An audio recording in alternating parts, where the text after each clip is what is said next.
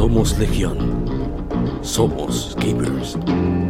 Legión Gamer Podcast. El gaming nos une. Las informaciones más interesantes de la semana. Fechas importantes de la industria. Curiosidades y más.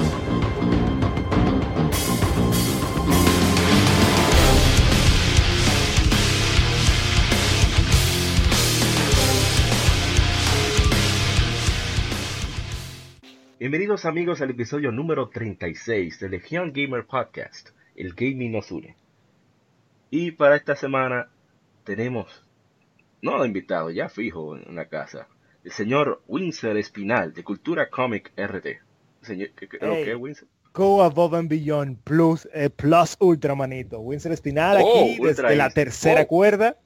Eh, solamente tengo que decirles que hoy va a haber fuego en este podcast. Leña. Oh.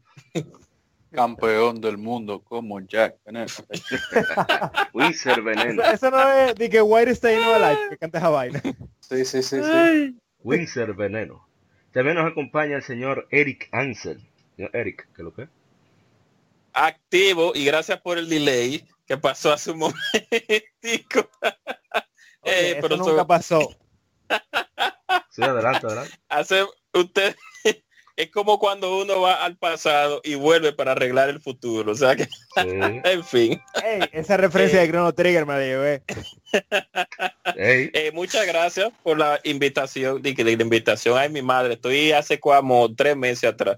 Eh, gracias por el, por el, el día de hoy. de- y nada, vamos hacia adelante. Y gracias a los oyentes y a nuestros colegas aquí que, nos, que también están presentes. Y a la cervecería. bueno, Oye, también, Y al señor Juan Ramón Gómez Díaz Así también. que corte de pedazo. y bueno, y viene, no persona nada. Ojalá y digan, oh, pero espérate. Roma y juego. Sí. Sí, que Ramón En Gómez, fin, Ramón Gómez. Eh, bien, también está el señor Karma Dharma, que lo voy a involucrar. El señor Gregory Minier.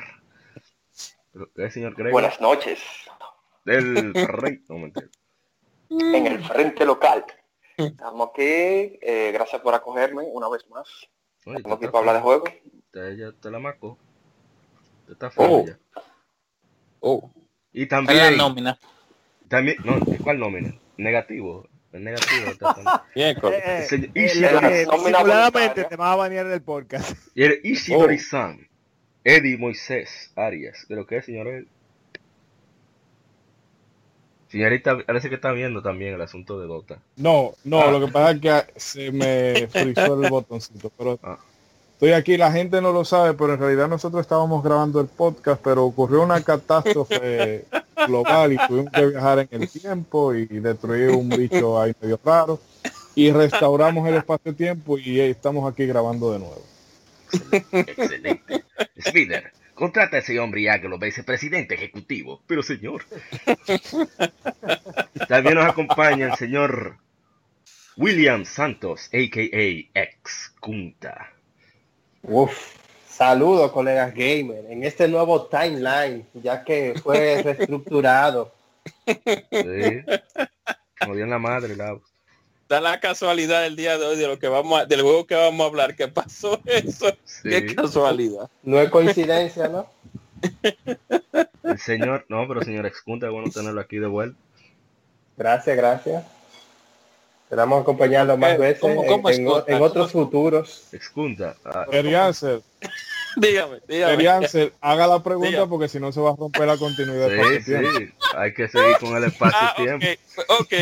¿Cómo, espera, Amadri, cómo así excunta? Eh, eh, eh, eh, Willy, díganos que, por qué ese nickname, disculpen. No, eso, eso hay que hacer un podcast especial, un extra, el extra número 5, sobre nicknames, sobre los apodos. Oye, un podcast no, hay que Solo hacer te una voy a película pa- para el origen de ese superhéroe.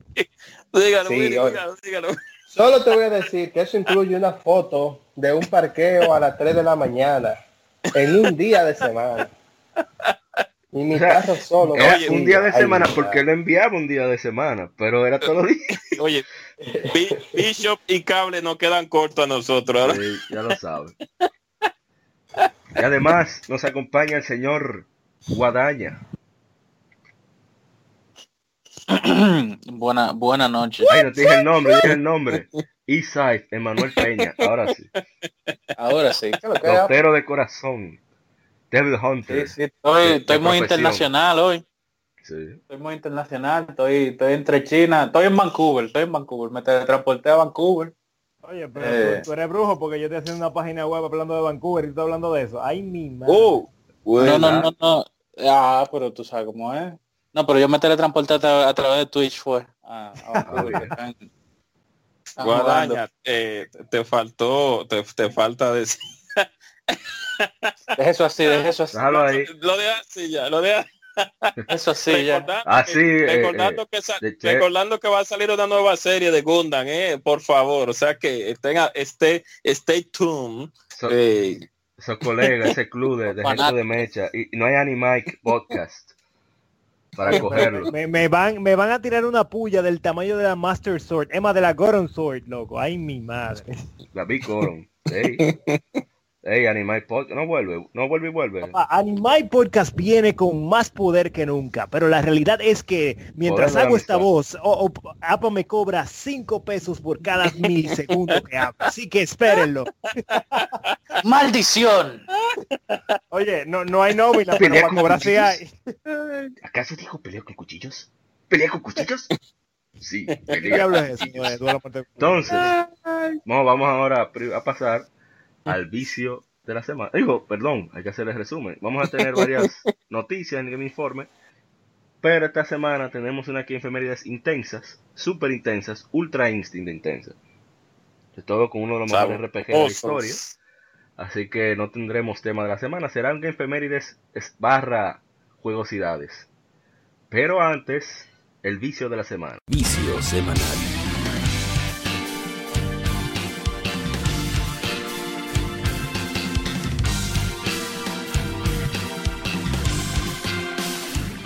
Señor Winsor, ¿usted qué ha viciado esta semana?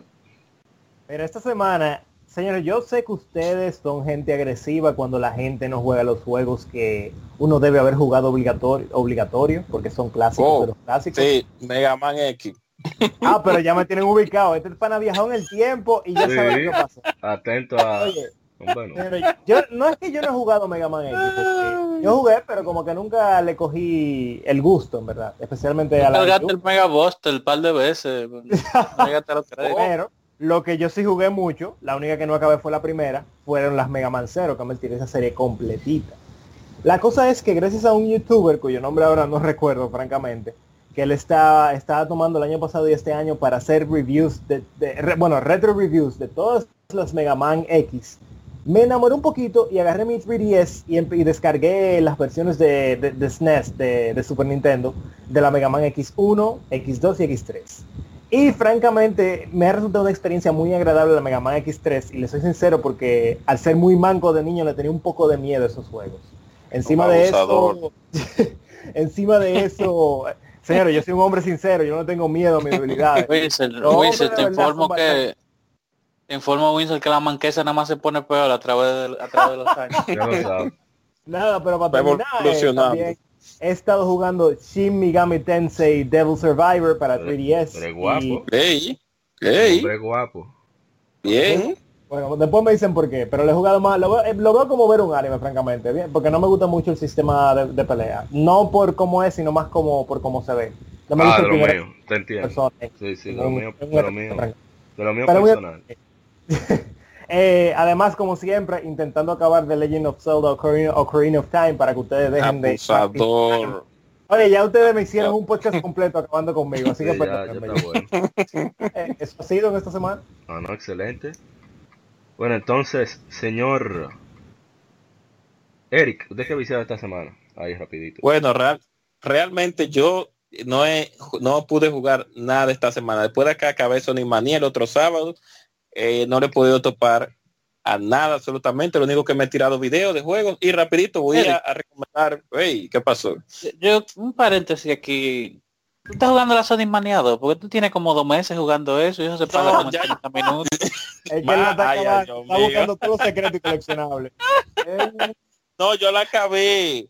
Yo la acabé porque yo lo disfruto los juegos al 100. Cuando digo oh, que lo oh, ¿qué tú disfruto? Oh, es oh. No, que no soy un acabacartucho consumado, sino que yo lo, me lo como lentamente los juegos, ah, para, lo veo, para, me detengo a ver todo lo que tiene que ver, la mecánica, los gráficos, el, el- el ambiente, todo eso yo me detengo varias veces para, para la música, detalladamente para disfrutarlo en ese sentido, hacer un mini review personal.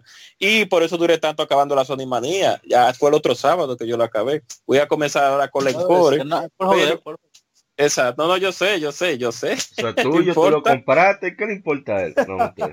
Mira, no, no, no, porque hay gente que acaba los juegos más rápido que otro y eso yo lo respeto. Lo Claro. que yo digo es que hay veces que hay juegos que uno tiene que, tú ves, la serie de Metal Gear, un ejemplo, esos son juegos que tú no, a, a mi parecer, uno no debe de acabarlo tan rápido porque hay que, hay un- si uno quiere de verdad disfrutar el juego, uno tiene que le- escuchar todas las informaciones que te dan en la radio, eh, ver la, el listado de informaciones que te dan principalmente en cuando son eh, tú hablando con una persona en ese estilo, tú ves, más o menos Claro. hay. Hay gente que le- lo acaban de una vez los juegos y siguen pa- a con otro. Yo respeto eso. tú yo no, eres científico. No, no, no, yo lo entiendo. Yo, por ejemplo, con los que- RPG, con los RPG, si yo no hablo con todos los NPC más de una vez, yo no me voy. Eh, Apa, yo quiero que hagamos una pequeña pausa de un, de un segundo para que tú le digas a la audiencia en cuáles canales está disponible Legion Gamer Podcast. Oh, estamos en YouTube, nos busca como Legión Gamer RD, no es el nombre del canal, pero es como vamos a aparecer. Eh, por supuesto en Twitch, igualmente, en Twitter, arroba Legión Gamer RD, en Instagram, que ahí es donde publicamos todas las efemérides, y en Facebook nos busca como Legión Gamer RD también.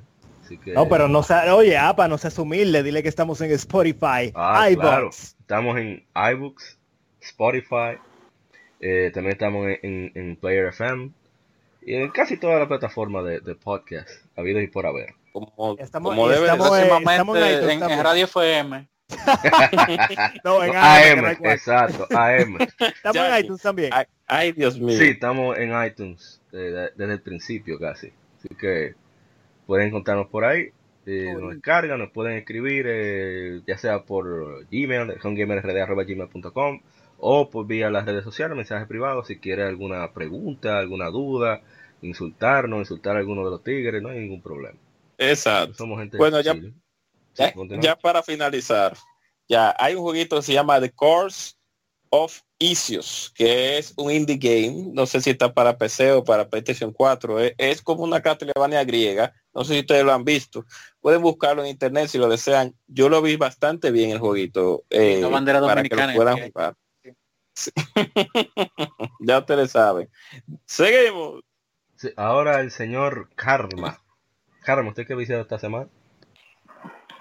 Bueno, el clásico Monster Hunter, Monster Hunter.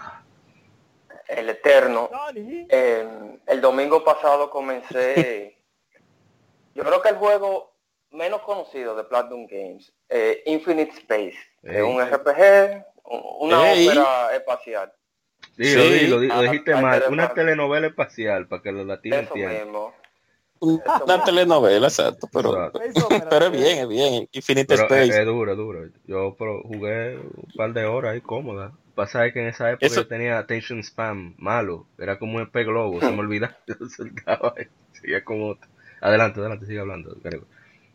No, sí, el juego es interesante. Nada más llevo como una hora y pico, pero eh, a pesar de que es un RPG, ¿verdad? Eh, se avanza rápido la historia. Ya en una hora tú sales de tu planeta y, y ya tú estás volviendo para derrocar al tirano que lo está gobernando. El fuerte. pero diablo. Leña. Gente así Sí, que necesitamos. Ah, verdad, me fui Oh. político. Eh, Me fui Ay, Dios político, me mío. pasé, me pasé. Sí, sí, eres juidero. y ya eso es lo único que he jugado. No, pero está bien. No, Algo aparte bien, de Monster Infinite. Hunter. Está bien. Sí, Infinite Space es bien, es bien, muy buen juego. Sí, Ishidori-san, ¿usted qué ha viciado esta semana? No, yo estos días, bueno, he estado un poquito activo. Eh, la verdad, ya dándole cristiana sepultura al remaster de Dark Souls. Pero como la cabra siempre tira para el monte, aproveché y le di un repaso a la 2 y en estos días un amigo que está en México, bueno, Daniel Menchaca, que si me escucha, yo que le he recomendado el podcast, un saludo para él. Eh, para darle un repaso a Dark Souls 3, pero sobre todo al Yakuza 0, que es, no sé, lo que hacen esa gente, yo tenía rato que yo no me, o sea, me curaba al grado de yo explotarme la risa que en la casa pensaran que era que, era que yo me estaba volviendo loco o algo así. Porque hay una side quest que es, óyeme, esos tigres estaban fumados, pero fumadísimos. Lo de la dominatrix, que Sí, sí. entonces Kiryu tiene que enseñarle cómo, cómo humillar a los Oye, pero a mí me dijeron muérete, porque entonces están ellos haciendo el acto y se aparecen Uno carajito. unos carajitos parque y tú te queda pero ven acá y no básicamente eso una una saga que o sea que eh, lo bueno cuando tú descubres franquicia así que te queda todo el camino por delante porque Sí. está la cero pero después de ahí puedes saltar a la Kiwami a la Kiwami 2 si traen ese remaster ese paquete de las otras tres que quedan y la 6 óyeme ahí Yakuza para rato Nítido. Pero mío, otro Yakuzoide, eso me gusta. y Arma le está dando también. sí, al pájaro le está dando. Señor Willy, excunte, ¿usted qué está viciando esta semana? Bueno, primero quiero empezar diciendo que la semana pasada tuve un pequeño problemilla con la luz aquí en la casa. Ay, ay, ay, ay, sí, yo me Y prendiendo el play, óyeme, prendiendo el play, di un bajón de luz. Ah, oh. No quiso cargar, oye, me tuve que eh, bajar el, el- el sistema para instalárselo desde cero. Eso Uh. significa que yo perdí 850 gigas de juego que estaban instaladas. Oye, Ay, o todavía mi me madre. duele. Entonces tuve que Ay, empezar a bajar madre. los juegos desde cero. Hubo un par de grabaciones ahí que no estaban cargadas en la nube, que ya esos son juegos que mejor me hago de cuenta que no lo voy a volver a jugar. Ay, mi madre. Pero Dios nada. mío, qué dolor. Esas son cosas que pasa a los gamers. Entonces, suffer. empe- como quería jugar algo rápido, cuando con imagínate ese ese, ese play vacío ese sin nada duelo. instalado, Sí. bajé algo ahí, Roll Legacy, ¿cómo es que se eh, Roll Legacy que se llama? Sí, Rogue Legacy, sí.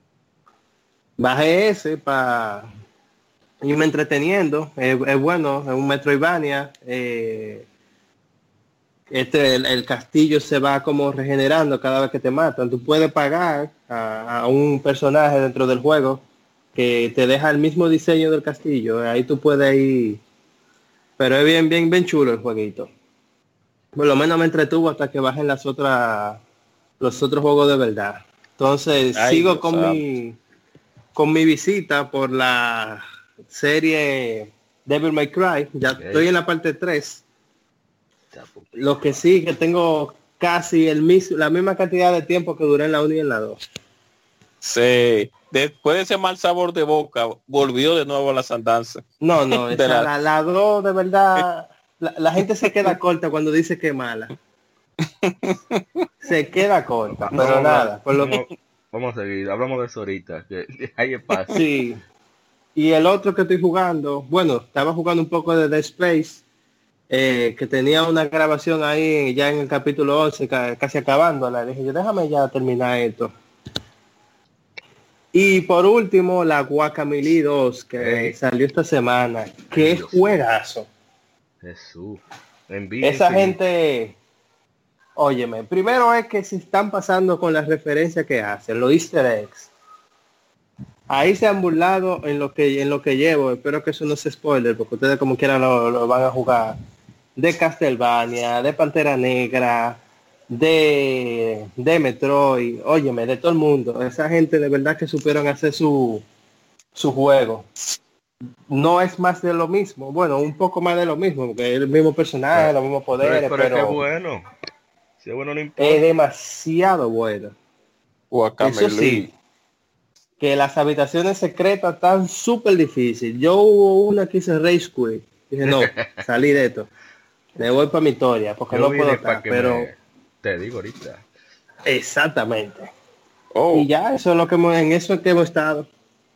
Ah, no, bien. aprovechar No, esta pero pausa comercial, APA, para mencionarte que, no sé si lo has visto, pero Facebook últimamente nos ha estado enviando pequeños pop-ups en los cuales nos pregunta si queremos ganar dinero Sí, haciendo streaming. Un stream, definitivamente. Lástima. Lo único que nos falta a nosotros para poder optar por eso es no ser dominicanos. ¡Eh!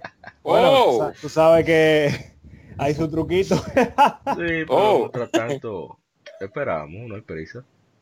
Hay olla, pero no hay prisa. Oh. Yo creo que la olla es más importante que la prisa, mi, mi- mi hermano. No, no, no. Ya hay que pagar esa maldita nómina, tú sabes. Estamos en cero. Dios. que, ¿no? Eh, Dios. ahora, señor Guadaño, ¿usted qué ha viciado esta semana? Bueno, como mencionó Karma, la eterna, inmortal, sin precedentes, inédita Monster Hunter. Eh, tiraron contenido nuevo, un- una versión más fuerte del mismo.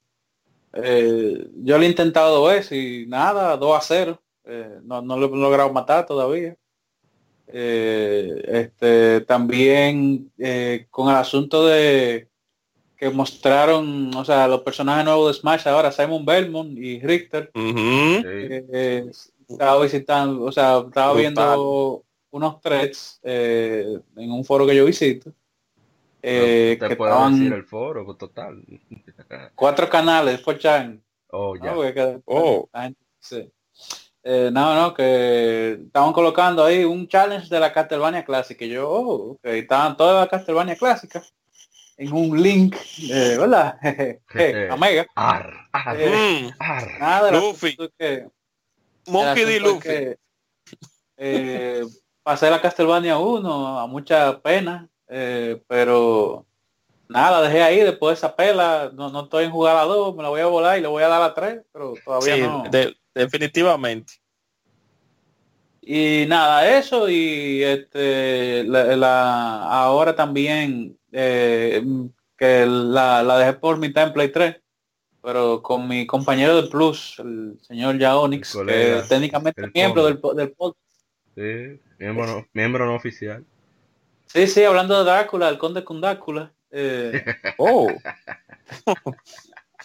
no, eh, estoy, jugando Metal Gear Solid 5 también.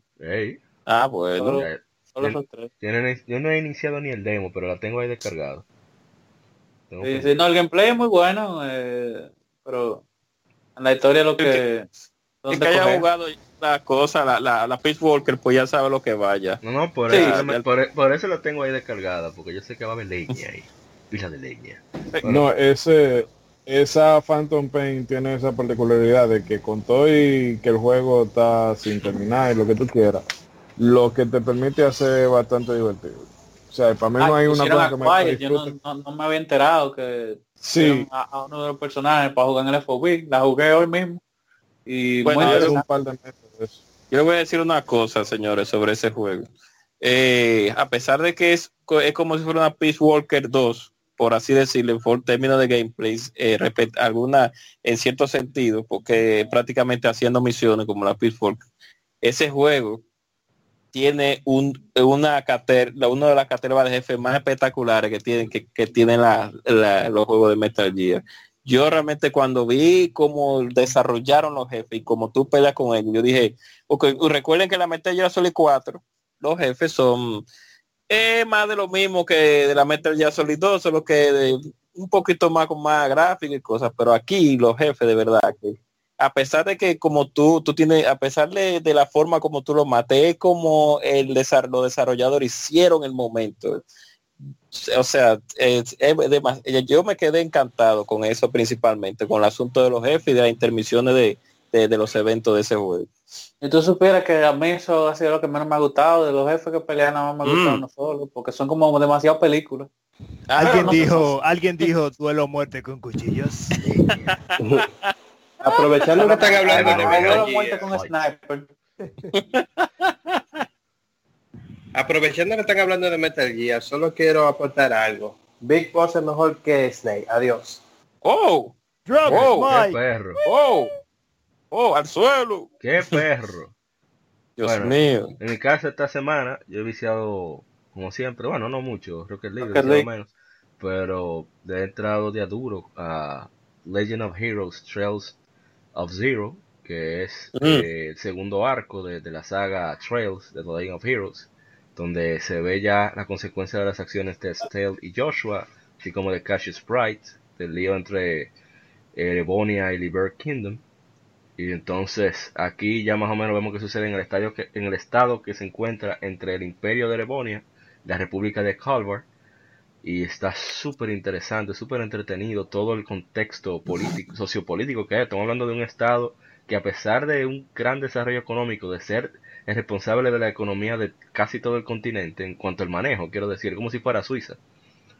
Eh, tú ves que hay prostitutas que bregan con droga, que bregan con, con inmigración ilegal, todo ese tipo de cosas se toca en un RPG por turno japonés. Eso es increíble. Ah. Entonces, Sí, yo estoy encantado con el juego por eso y, y estoy dando durísimo y aparte de eso terminando ya tratando de terminar Yakuza 0 a ver si se la presto a, a, a don don JJ jodido judío Miguel. Oh, porque él, él me pidió y dije espérate déjame terminar. No lo haga, no lo Estoy buscando todos los cycles no no no si, si hace sopa se la quitamos eso no es problema. Entonces ay, ay, ay. Nada ese ha sido mi vicio de la semana ahora no que- lo haga. Ah, apa, Eh, apa, epa no, Sí. una, sí, no, una pregunta breve que me hizo una amiga, Alexandra Morillo, que nos escucha. oh my god Ella quería recomendaciones de juegos online eh, en 3D, en 3DS. Creo que se compró uno hace no. 3DS.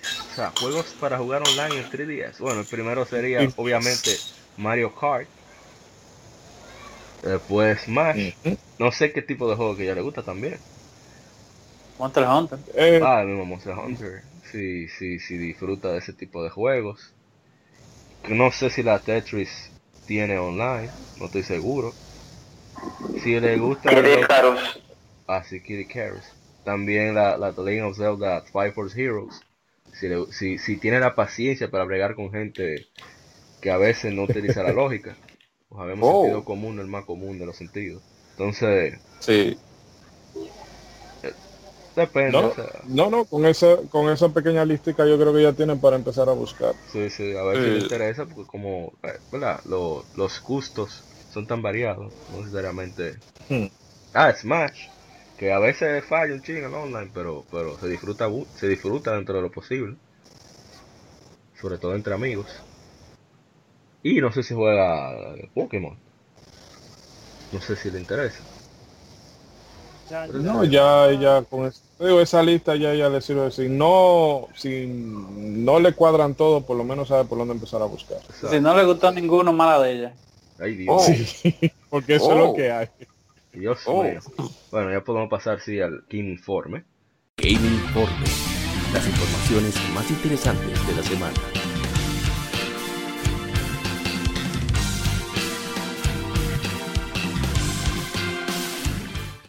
Que para esta semana eh, tenemos la primera noticia que es que Bloodstained Ritual of the Night ha sido retrasado de su fecha pactada de primera mitad de 2018 a 2019 y dolorosamente para mí, lo único que sufre por eso soy yo. La versión de PlayStation Vita ya no está en desarrollo, anunció la editora 505 Games. Ahora será lanzado para PlayStation 4, Xbox One, Switch y PC. Eh, así que eso es supuestamente debido a algunas políticas que tiene Sony respecto al aparato. Parece que tenían planeado lanzarlo físico, no sé. Pero debido a la fecha de 2019, al después de la segunda, de la segunda mitad del año, eh, lo han decidido cancelar. A pesar de que ya estaba bastante avanzado el desarrollo. O sea, se veía a, a Iga, a Koji Igarashi, se veía cada rato con un Vita en la mano en el E3. Entonces, nada. Eh, Bueno. Robo número 10. hey, Sí, Mighty Number Bueno, por lo menos I- 10. ¿eh? No, imagínense. No, pero por lo menos Iga se, se, se puso los pantalones y por lo menos, a pesar de la debita, que dio la explicación de que era que Sony al parecer ya no le va a dar soporte online a- a- al aparato en cierto sentido. eh, yo pienso que, que por lo menos, por lo menos, por lo menos, y me hizo un video explicando la- el por qué.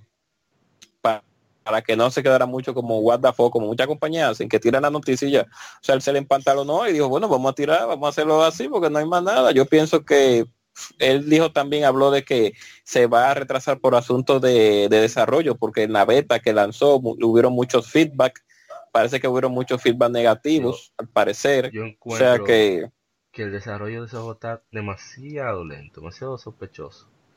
Eh, sí que estoy casi con Willy.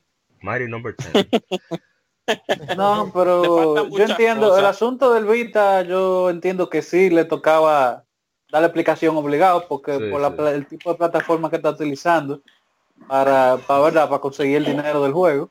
Sí. Eh, pero eh, ya por el asunto de la beta está bien que lo retrasen, como dice Miyamoto, que un juego malo, ¿cómo es? Un juego que salga malo, eh, Siempre eh, era malo. eh, salga tarde. Sí. No, pero hay algo que a mí me preocupa, que es que ya van varias varias betas que se han hecho para los backers. Exacto. Y que a esta altura de juego tú tengas que pulir tantas cosas que tengan que retrasar el juego porque ah, hay algo que no que no cuadra ahí. Pues, no Y un, y un, un punto breve. Lo que pasa también con el tema de los desarrolladores Japo que descubrieron Kickstarter por allá por 2014-2013 es que ellos, o sea, lo vieron como una fuente de dinero, pero no se detuvieron a pensar en los riesgos que eso conlleva. la, la En que tú responsabilidad. te pones, sí, en que tú te pones a prometer villas y castillas para que la gente te dé dinero, pero es que una cosa con guitarra y otra cosa con violín, porque cuando tú tienes que cumplir todo eso, porque honestamente yo no creo que, que ellos lo hagan de que bueno, me voy a robar dinero como si yo fuera un judío, me van a acusar la, la broma. y, y me voy a beber en- con mujeres y coca en un barco sino que se ponen a prometer, a prometer, y bueno, esto es para lo que da, y bueno, ya vamos a tener que tirarlo así. Y eso es lo que hace que te empaña tu carrera. Ya que en Ginafune no hay nadie que le ponga, que le ponga el, confianza el en la mano. no, el hombre está fajado haciendo jueguitos celulares. Ey, ¿qué es lo que? por Ah, suerte, ay, por lo de- menos. Conception A mí ya tenía razón. Qué checha. Bueno. No, ojalá- no obstante, ojalá y salga bueno el juego. O sea, no, no crean. Bueno, yo le veo mucha falta de desarrollo en comparación, pues si ponemos a Castlevania a la Sinfonía de la Noche con, con- o la Iglesia con en comparación a este juego, yo todavía le veo mucho desarrollo. Yo insisto, ahora ya estoy de acuerdo 100% con el señor eh, Dart, con Mo- Mocha Foundry, que tiene tiempo que no pasa por aquí por asuntos personales. Eh, que si ese juego, ese juego debieron hacerlo 2D y punto. No está jodiendo con 2.5D, eso es, trabajo de más. Ese Kickstarter lo hubieran hecho, eh, que lo desarrolle Vanillaware o, o ¿cómo se llama? Way Forward en 2D Way forward. hubiera sido hubiera salido estuviéramos jugando el cual la cuarta expansión del DC ahora la cuarta expansión Ya lo sabe. jugando ya Ya lo sabes. pero nada eh, Sí, porque Shantae tiran ca- a cada rato, Shantae lanz- te tiran que sí o cuatro. y fue, y fue como con medio millón de dólares que lo hicieron O sea que O sea, dime tú. bueno bueno pasemos a la otra noticia porque si nos quedamos aquí no hacemos nada Pobre que pobre. Ay, gracias, lo mío. Eh, Grandia, eh, Gung Ho Online Entertainment America anunció que Grandia y Grandia 2 HD Remastered saldrá para Switch para este invierno. Eh, Grandia 2 HD Remastered estará jugable por primera vez, estuvo jugable, bueno, está, va a estar jugable en PAX West 2018 del 31 de agosto al 3 de septiembre. Además, la compañía anunció que también lanzará Grandia HD Remastered para PC a través de Steam un producto por separado, aparte con la ya disponible Grandia 2 Anniversary Edition. Eh, Grandia sigue las aventuras de Justin de Parm y Grandia 2 sigue a Ryudo de Ge- Geohound, el mercenario de Geohound. Geohound. Ambos juegos tendrán composiciones icónicas. eh, esto lo voy a decir entre comillas. eh. Estoy citando por si acaso. Actuación de voz estelar. perdón, perdón. Y sistemas de batalla intricados, eso es verdad. Eh, el gameplay y la música es extraordinario en esos juegos. Eh, bueno, No, pero a mí me gustó la, la voz, me gustó la voz de las dos, la, la voz de las dos. Eh, son, son, son divertidas a pesar Sí. de todo. no, pero. Chicken slash. Seiken Slash. Pero nada, ojalá y, y lancen este juego en PlayStation 4 también, que para darle en la madre a ambos juegos. Creo que la primera Sí, vez que son- Grandia 1 saldrá fuera de PlayStation. O sea, aparte de la Sega Saturn, no había salido de, de- de- de Claro, porque primero salió en, en, en Saturno, luego ellos ellos la, la portearon para, para Play como, como se, se veía en esos tiempos con las Sí. consolas. que Sony Y fue quien la sacó Dios. de Japón. ¿Quién fue que la sacó? Sony, Sony. fue que la sacó de Japón, fue Sony quien la publicó. Ah, sí.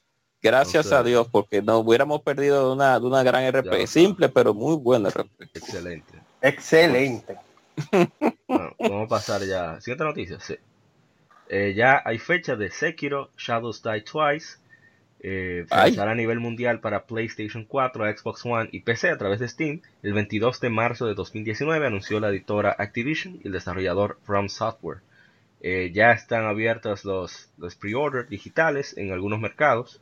Hay una edición de colección que trae la copia del juego, una estatua de Shinobi de 7 pulgadas, una caja de metal, un libro de arte coleccionable, eh, mapas, eh, el soundtrack en digital y dinero del una réplica del dinero del juego, de monedas del juego. Así que va a estar jugable en el- la Gamescom ahora, el 21. Bueno, ya se acabó hoy la Gamescom, ahora que estamos grabando, 25 de agosto. Eh, estuvo disponible allá, ah, subieron muchísimo gameplay, así que nada, espera que salga. Moisés, Ishidori, No, Eddie, yo- habla yo usted, habla usted. No, ese juego yo lo posiblemente lo compre de salida si no se complica la situación económica de aquí allá. Pero lo que he visto sí me, o sea, me gusta. Yo sé que está el, el fantasma de Activision atrás, pero lo que yo vi en los gameplay es bastante Software.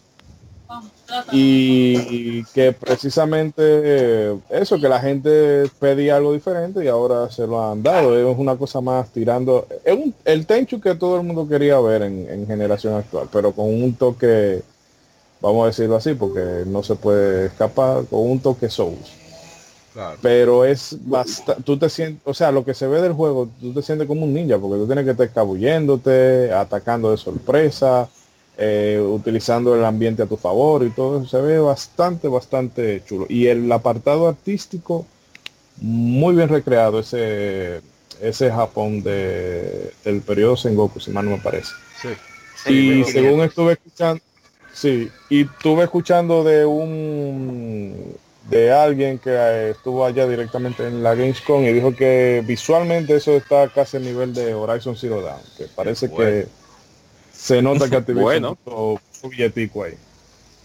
Bueno, yo, mi opinión va contraria a mi colega masoquista. Yo lo de lo que Oh, ok, duelo a Oh, no. muerte, duelo a muerte con cuchillos. Lo que han presentado estado let's roll. muy bueno, pero como fan de From Software por su saga Soulsborne no no estaba preparado para ese cambio. No, Yo no, creo no, que usted, ese no es juego, fan, usted no es fan de From Software, usted es fan de Soul, con permiso. oh, pero su- oh. pero que yo dije Sigue, sigue. por su saga Soulsborne. Ahí está, no toma. estoy preparado para ese, no estoy preparado para ese cambio, así que ese juego por mí se puede cuidar. Ay, Dios mío. oh, Oh my god. Este es hateo aquí, no, no, no. Dios. oh. Vaya y juega Armored Core, compadre, que a usted le va a gustar Oh. también. Pasando a la siguiente noticia. Ace Combat 7 Skies Unknown se lanzará para PlayStation 4 y Xbox One 18 de enero de 2019 y para PC vía Steam el 1 de febrero anunció Bandai Namco. En cuanto al juego, nos dicen que sucederá en un continente, no visto. Ah, no, un unseen, unseen continent, el continente unseen de Ace Combat 3 y Ace Combat 4. Eh, es acerca de la Segunda Guerra Continental de Yusin, siguiendo el ataque por una armada de, de jets que, que no tienen piloto. Los jugadores se encontrarán a sí mismos en la unidad penitenciaria, una fuerza militar formada enteramente de criminales y por lo tanto es desechable, quienes han- tienen el deber de defender los cielos contra esta nueva y aterradora ame- amenaza. Así que... Ah, los tigres de... de- Qué bueno. Qué bueno. Qué bueno que esa, esa saga todavía parece que hay un público que, que gasta su dinero, sus 60 dólares en ella, porque de Sí, verdad que en medio de- del tiroteo, en medio de las espadas, Dios mío, estamos muy faltos de, de los juegos que habían, de la variedad que había antes, en cierto sentido. Y qué bueno que, que, que a pesar de todo, no estoy diciendo que la no variedad sea mala, sino que debe de haber más variedad y que el público la apoye también, porque puede ser que ellos no quieran hacerlo porque saben que el público no lo va a apoyar. Qué bueno que todavía Namco quiere, quiere seguir esa saga. Ojalá que Bueno, se venda. como, como seguidor de Ace Combat que soy, estoy estaba, estaba jalando aire porque tenían un año que el juego se supone que tenía que salir ya eh, para finales de este año, no, no habían dicho nada, no dijeron nada en el E3 y, bueno, mi compañero de Plus de igual forma y yo estábamos, mierda loco, nos El cancelan la vaina. Sí, el conde estaba, estaba preocupado. Y especialmente, y especialmente que, que este es Combat de un, un regreso a la forma que, que siempre tuvo, que fue... Mm, la, la clásica. Exacto, sí, sí, porque la Ace Combat anterior, la, la Horizon, a mí Sí. cuanto a gameplay no fue que no me gustó, pero lo, lo volvieron, lo intentaron poner muy cinemático, muy, Ujú. muy Call of Duty con alas. Entonces, el juego realmente no, no es así. Eh, y, eh, eh, volvió al timeline de la historia de, de Strange Real, que es un, un planeta Tierra aparte, con una conformación geográfica aparte, como bien dijo APA, que está sucediendo el lío ahora en UCE. Eh, Sí. Y nada, el asunto es que es, es bueno que vuelvan a lo que se supone que la gente veía en ellos, no, no que se intentaran ampliar el público, pero por cambiar las cosas que eran características de ellos. ¿Oíste, Square Enix? ¿Oíste? Exacto. Oh, oh, Entonces, ah, bueno, Oh. Kaz- Kazutoki Oh. Kono, que es la marca, el director de la marca Ace Combat 7, dice que el equipo y yo hemos estado trabajando diligentemente para producir una experiencia que agregará otro capítulo lleno de acción a la franquicia Ace Combat, pero más importante, que valga tu tiempo. Muchas gracias a todos una vez más por su paciencia, apoyo y entusiasmo continuo. Esperamos verlos en los cielos pronto. Está en eso el hombre. Sí, inspirado. sí. No, Oye, y van a qué- sacar qué un bueno, Fight qué bueno. Stick. Un Fight Stick. Inspirado Oye, en Combat 7 eh, de Hori para PlayStation 4. Ahí está. El señor Conde seguro lo compra. Total, compró un VR. El que compra un VR puede comprar eso. Pero yo no, yo no, no, no hay cuarto ni pase. Exacto. Pero el señor Conde Bueno. puede. Bueno, pasando a la otra noticia. Shenmue 3 ya por fin eh, dicen que se lanzará para PlayStation 4 y PC 27 de agosto del próximo año. Anunció la editora Deep Silver y el desarrollador EastNet en la Gamescom 2018. Eh, bueno, lo que dicen del juego, eh, Deep Silver, son unos cuantos juegos se han vuelto legendarios. Esta es la historia de uno de ellos. Shenmue 3 ve la continuación de la eh, saga gui- guiada por historia basada en guion. El jugador controla al artista marcial adolescente Ryo Hazuki mientras investiga el asesinato de su padre. Jugadores deben esperar el, mundo abierto del juego, buscar pistas, examinar objetos y hablar con personajes no jugables por información, llevándolos aún más profundo en territorio enemigo, aún más profundo en el misterio y aún más cerca de su destino. Así que Shenmue 3 sale el próximo año, 27 de agosto. La gente quería fecha y tienen fecha. Me aleja que el diablo, Sí, qué bueno. Yo espero que este, que el juego se eh, no sienta, no, o sea, que lo que lo terminen, o sea, que lo terminen bien de, bien terminado, que no Sí. cumban, ante la presión. Eh, porque esos son juegos que tardan un poquito. Ustedes saben, así como tipo GTA, que se toman su tiempo para desarrollarse. Sí. que no es de que, de que, que vamos a hacerlo de una vez porque la gente lo está esperando.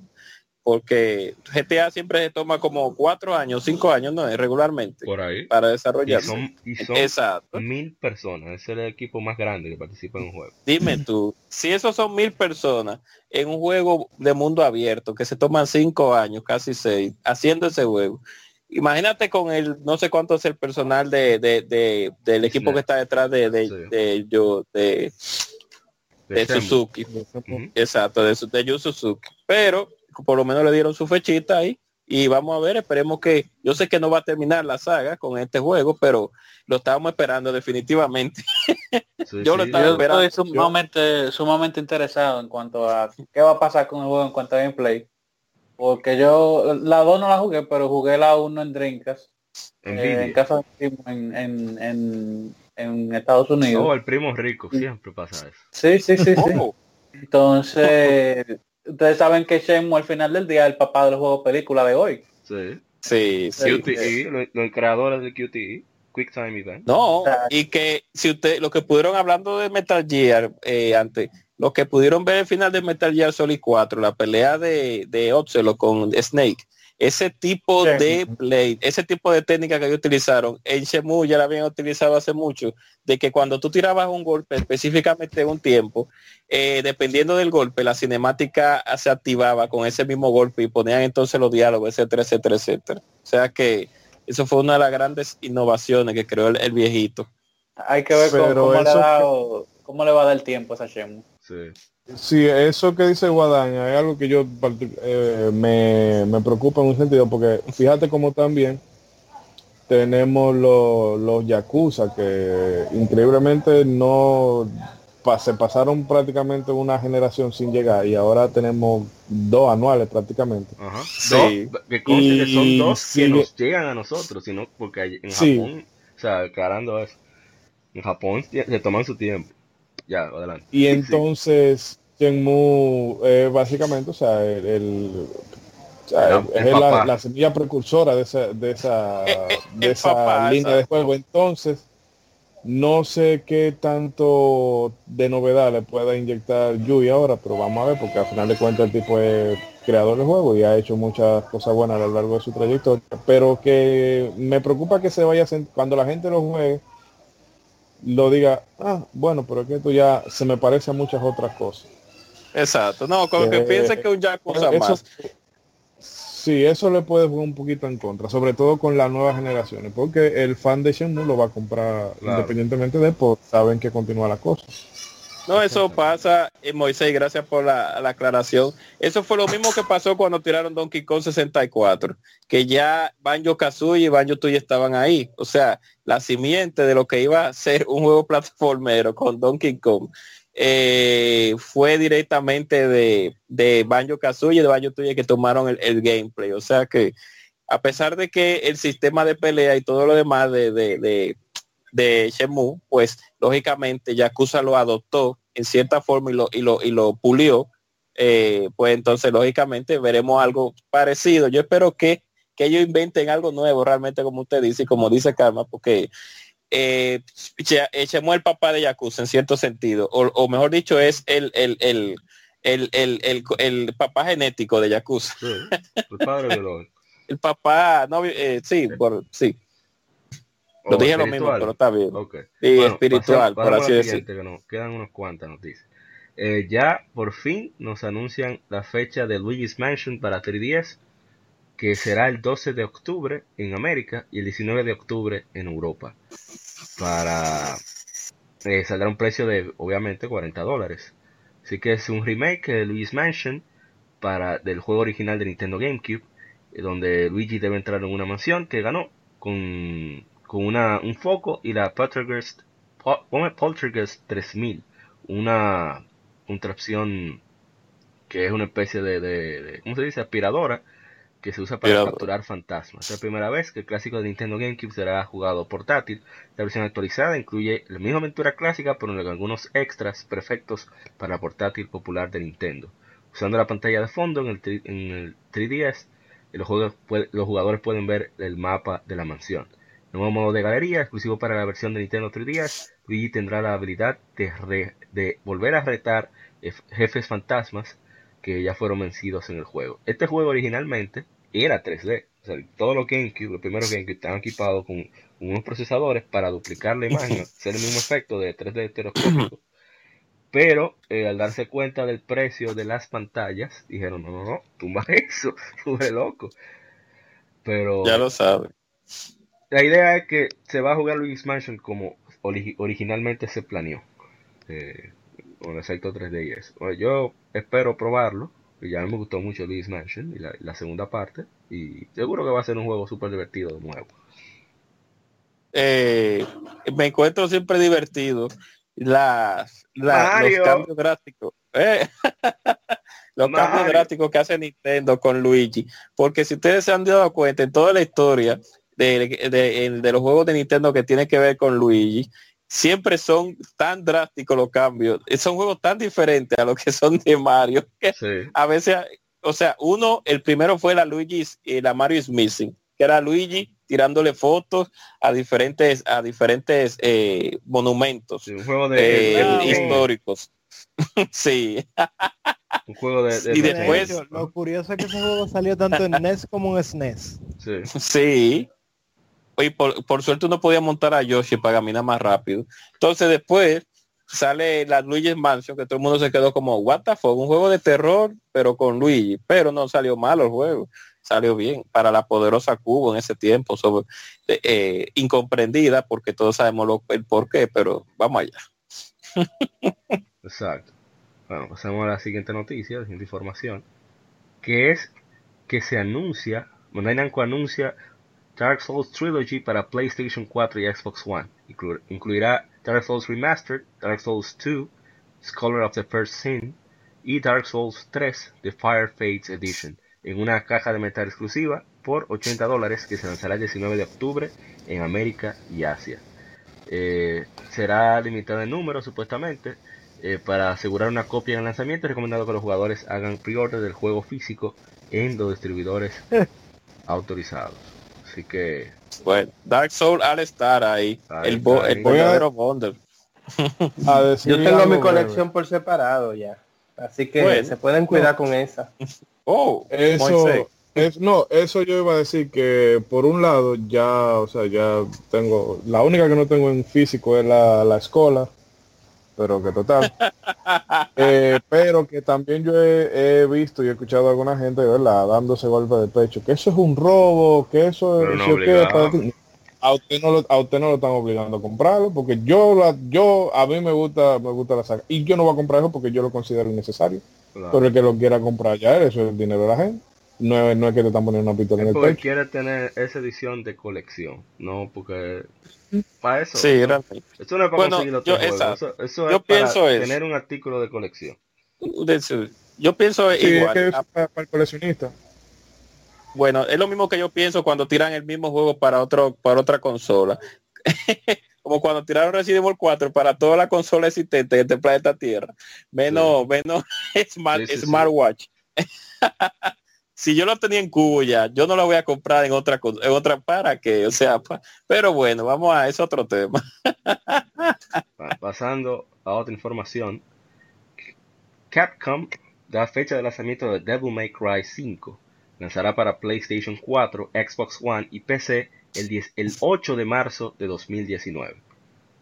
Así que, bueno, voy a leer un poquito de, de- de resumen que ellos dan. La amenaza de poder demoníaco ha regresado a amenazar el mundo una vez más en Devil May Cry 5. La invasión inicia cuando las semillas de un árbol de- demonio eh, se sienta en Red Grave City.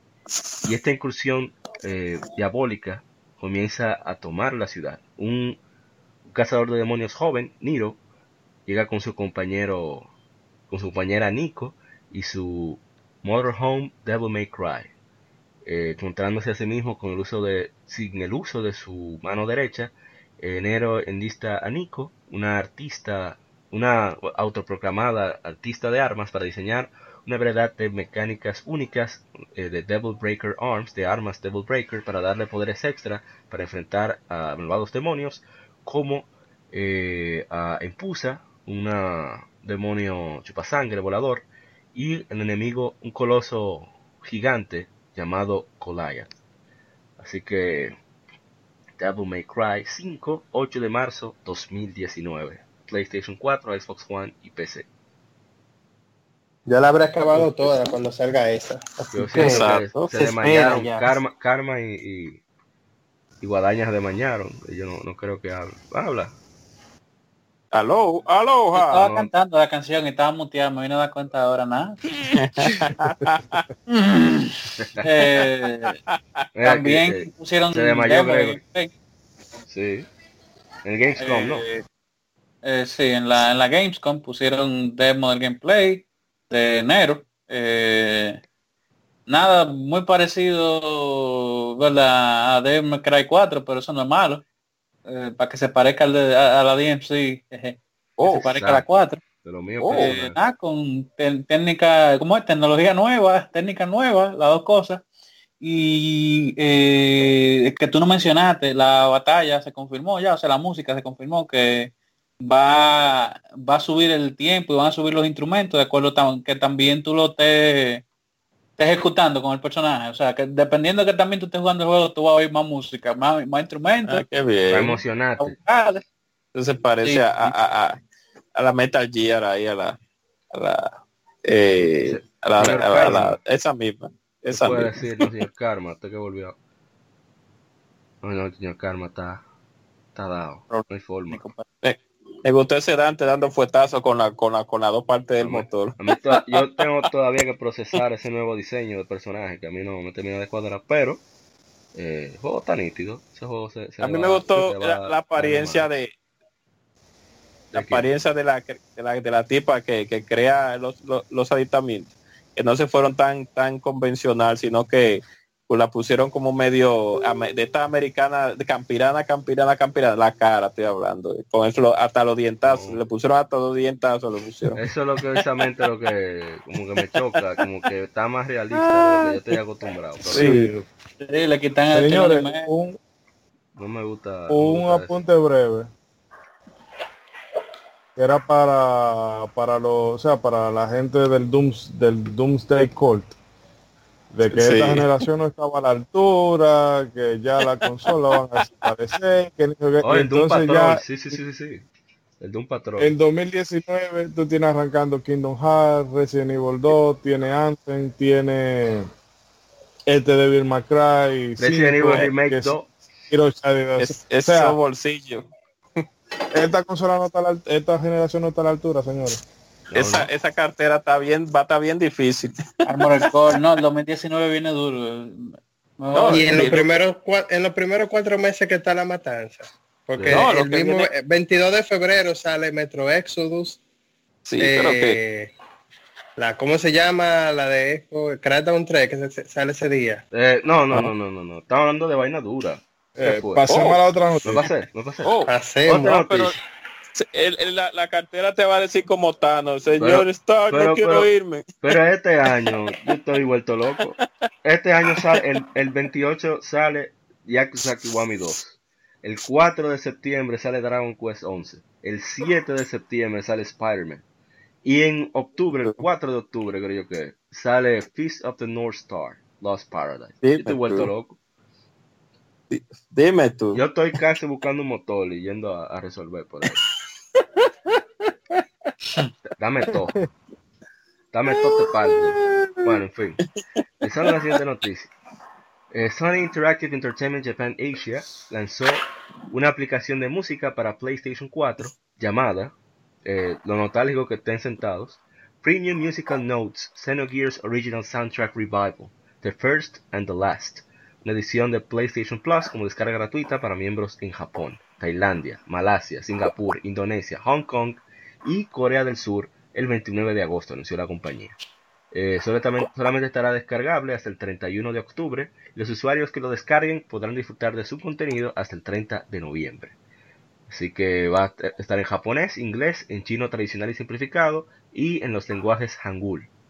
Eh, es una versión reconstruida del disco de música de Xenogears Original Soundtrack Revival Disc, First and the Last, y permitirá a los usuarios disfrutar del background, o sea, de la música de ambientación remasterizada y de videos del juego de las de la que se lanzara de Xenogears, compuesta por el maestro Yasunori Mitsuda. Así que las piezas que incluye son Dark Dawn, Village Pride, Desert City Dazzle, Grand Roller of Darkness, etcétera, etcétera, etcétera, hasta Beginning and the End. Así que va a estar genial para los usuarios de Plus, toda la envío del mundo allá en Japón. Digo, uno lo podría conseguir, pero nada. Entonces, Ah, que disfruten sus piezas, las piezas, o- ojalá- principalmente de Beginning and the End. ojalá y sea aunque sea y haya planes aunque sea de lanzar como igual que Final Fantasy 7 y Final Fantasy 9 para PlayStation 4 que que nos den una pistica ahí de que esa saga Que Bueno, lo tiren en Steam. te puedo decir algo. Cuando, está Si lo tiran ahora, cuando yo leí Ah, bueno, que cuando yo leí la noticia que vi Xenogear y vi PlayStation Plus, como que me se me aceleró el corazón, pero cuando vi que era música, que está bien el background, pero creía que era otra cosa. Bueno, sí. Pero yo pienso que ese juego en estos tiempos, bueno, va- cuando vamos a olvidar de lo, de, de- de- del público casual realmente. Porque si me llevo de eso, van a decir que dura mucho, que, que, que la historia está como muy racista, que un tro de cosas le van a decir ese pobre juego en este tiempo. Pero nada. Eh, una hermosura, una belleza, cosa bien cosa linda, cosa bien hecha como el meme. Sí. Bueno, ya casi terminando el Informe. em, la edición física de lanzamiento de Feast of the North Star Lost Paradise en América y Europa incluirá una cubierta reversible que ta- tiene también el arte eh, de la de Japón de- del juego así que Ay, para Macho, que quieran macho. así que se vea el dibujo bacano ahí ratatá ratatá sí, va a super estar- macho. Tiene que voltear, sacar la, la portada, cambiarla y ahí está.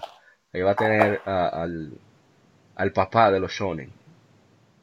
Tipo de con 25 de brazos y que la hombría le llega hasta hasta el No, más hasta, que hasta el personaje más pones- más eh, este eh, eh, homosexual que es Judas que Judas de la de, de la saga se ve hasta más hombre que, que, que muchos hombres que hay en el anime usted, po- usted busca hombre, hombría, macho, y sale una foto de Kenshiro ahí. Huevón. Feast of the North Star Lost Paradise saldrá para PlayStation 4 en América y Europa el 2 de octubre. Ah, mira, el 2 todavía antes de lo que yo pensaba. Dios mío, que nos van a dar esos cuartos. Y bueno, mencionar, Oh que estamos aquí, eh, The International 2018 eh, hay cinco equipos luchando para levantar la Aegis eh, no sé cómo va el asunto se va a coronar el campeón de The International 2018 del juego de Dota Eh, son bueno que hable Guadaña que es el experto aquí de eso Oh. ese asunto Oh, No, déjame, déjame, relevarte. No, ahora mismo está la, vamos a decir, es la mejor de cinco que tienen que jugar. Ya está la última mano, ya se descalificó Liquid, que fue el equipo ganador del año pasado. Eh, y era un favorito para este año también. Ahora mismo quedan PSG, LGD, París, eh, Saint Germain. LGD, que es un equipo chino, pero que contrató con el equipo de fútbol eh, Saint Germain. Donde no sé, está sí. donde está el brasileño eh, cómo se llama Neymar Junior Sí. Este, y para que vean que lo que dicen que los esports no, no, no es cuarto, ya Eh, hasta la gente de, de los también, deportes normales. ellos, ellos tienen no equipo ahí en- se ve mucho en- dinero en Ahí Rocket League ellos tienen equipo en Rocket League también Paris Saint Germain mucho dinero cuánto es el, el precio el, el, el, el- El cuánto premio. es el el premio en dinero cosas El premio ahora mismo, el, el primer lugar se lleva un millón, un millón ciento ochenta mil por ahí. Ay mi madre dólares Eh, eh, Así mismo, de Washington. tú sabes lo Este, que es Ahora mismo está en Bolívares el no van a hacer. Era mi, mi equipo preferido el año pasado, pero se fue uno de los jugadores lo a otro equipo. Eh, pero sí, pueden sí. ser bolívares pueden ser bolívares Bueno, Ey, ey, ey. Bolívar es soberano. Con, con eso no relajemos, por Dios. Ay, no, no, realmente. De fuera de, Sí. del relajo, fuera de relajo sobre la moneda de Venezuela. eh, no porque, no por el asunto político, sino por porque la cantidad. Pero eh, un millón de dólares repartido en cuántas personas. Entre seis. Ay, Dios mío. O sea, bueno, sí, lo del sponsor, pero el sponsor se lleva como 30. eh, Depende de cuál sponsor sea. Normalmente 30 o 40. Pero como quiera. Está bien. Tú te, tú- que cada uno le toque de a, de a, de a 150 o, o 200, pues es bien sabroso, bien sabroso. No, con y- 50 mil de eso yo resuelvo mi vida por unos años. Hay profesionales que no ganan eso. En su vida entera. En fin. Pasando a esta noticia, eh, me enteré a través de que en pie de entrega que hoy hay un evento, bueno, hubo un evento del torneo nacional de Fortnite 2018 de la gente de eh, Plátano Powered, o sea, Powered, que en primer lugar eran 60 mil pesos, en un lugar 25 mil, tercer lugar 15 mil pesos. Era en Hub, Maker Space, aquí en, en Santo Domingo. Eh, ah, bueno, mañana creo que es la final, así que que le interese, que si escucha esto, que pase por allá. Yo me de los detalles de, del loco de mal asunto.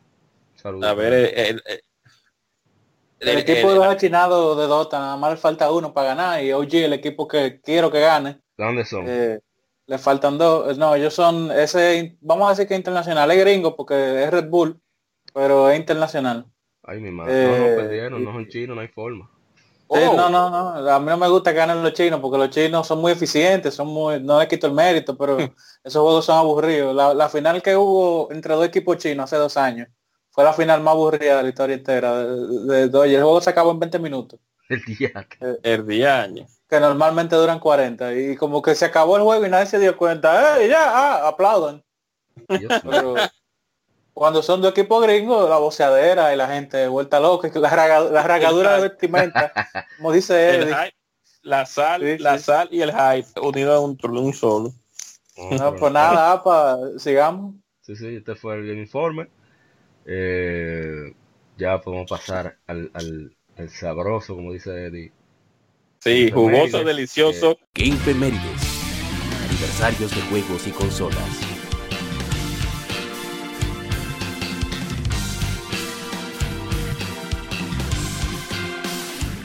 Que Y con mucha glucosa. Está pesadísimo, Dios mío. Mucha glucosa que- y, mu- y mucha dulzura. Sí, así que vamos a iniciar con New Super Mario Brothers 2. ¡Ay, mi madre! New Super Mario Brothers 2, que es un juego que saliera hace 6 años aquí en América. Es un juego de, para Nintendo 3DS, plataforma 2D de la serie de Super- New Super Mario Brothers, desarrollado por Nintendo. Eh, que es el tercero de la serie, es una secuela directa de New Super Mario Brothers para Nintendo 10. Es el primer juego de Nintendo publicado simultáneamente en digital y en físico. La trama es similar a sus predecesores, enfocado en los esfuerzos de Mario y Luigi para rescatar a la princesa Peach de Bowser y los Koopalings. New Super Mario Bros. 2 tiene mayor énfasis en conseguir monedas que en otros juegos de Super Mario, con múltiples objetos únicos dedicados a producir una mayor cantidad de monedas. El juego presenta un modo especializado llamado Coin Rush, que se enfoca exclusivamente en completar una serie de niveles mientras se consiguen la mayor cantidad posible de monedas. Adicionalmente, niveles con Coin Rush descargables salieron en la eShop. New Super Mario Bros. 2 tiene 9 mundos en total, consistiendo de 6 mundos principales y 3 especiales. Esos mundos tienen un total de 85 niveles, muchos tienen varias salidas para desbloquear más áreas para jugar y explorar. El juego fue bien recibido por la crítica, elogiaron el diseño de niveles, pero criticaron su similitud con los demás de la serie. Wow, qué esperaba.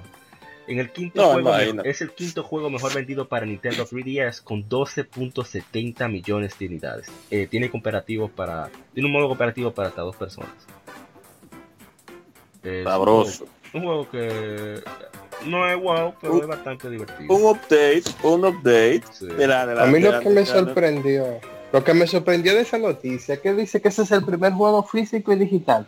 Ajá. Que sea- salía simultáneamente. Pero anterior a ese habían tirado juegos digitales ya. Sí, Ah, Sí, está bien, claro. está bien. pero nunca simultáneo. Sakura Samurai, Dillon Rider y más. No, pero acuérdate que yo tenía el- el- la, la Nintendo DSi Shop. Yo tenía juegos Sí. digitales por ahí. Ah, Pero- que ahí tiraron por Sword. Pero juegos que sean así, o sea, juegos de esos grandes, pesados, nunca habían lanzado hasta este juego simultáneo de la eShop y de y en físico. Ah, no, no sé, no creo que vamos a hablar mucho de este juego porque ya son como cuatro ni en Super Mario que hay, así que no hay que hablar tanto. Sí, exacto. Con el, con y el, con el entonces, honguito. espera que- ¿Mm? Es el juego de Mario, o sea, tú lo juegas porque está en 3DS y eso es lo que tú tienes en mano, pero sin ser malo no es el Mario que yo tenga como así más memorable. Exactamente. No, imagínese. Ay, con ese honguito, con ese, con ese helicóptero encima ahí. Porque, porque los hongos tienen, honguitos tienen que hablar tan raro en ese juego. Pero no, se la vi. Bueno, siguiendo con, con el próximo juego. No hay, no hay gimnasio en el reino de, de, los- de los honguitos, siempre son gordos. Ya lo sabes. Bueno, Digo, sin criticar a, a- a la gente gordita, ¿eh? Sin criticar, el por siguiente juego es eh, que hace 11 años se lanza en América Brain Age 2, More Trainings in Minutes a Day, estilizado como Brain Age eh, 2. Es un juego de, de o sea, educativo y de entretenimiento, de rompecabezas, secuela de Brain Age Train Your Minutes a Day, desarrollado por Nintendo. Un momentico para bajar. Ay, ahora sí está óptimo.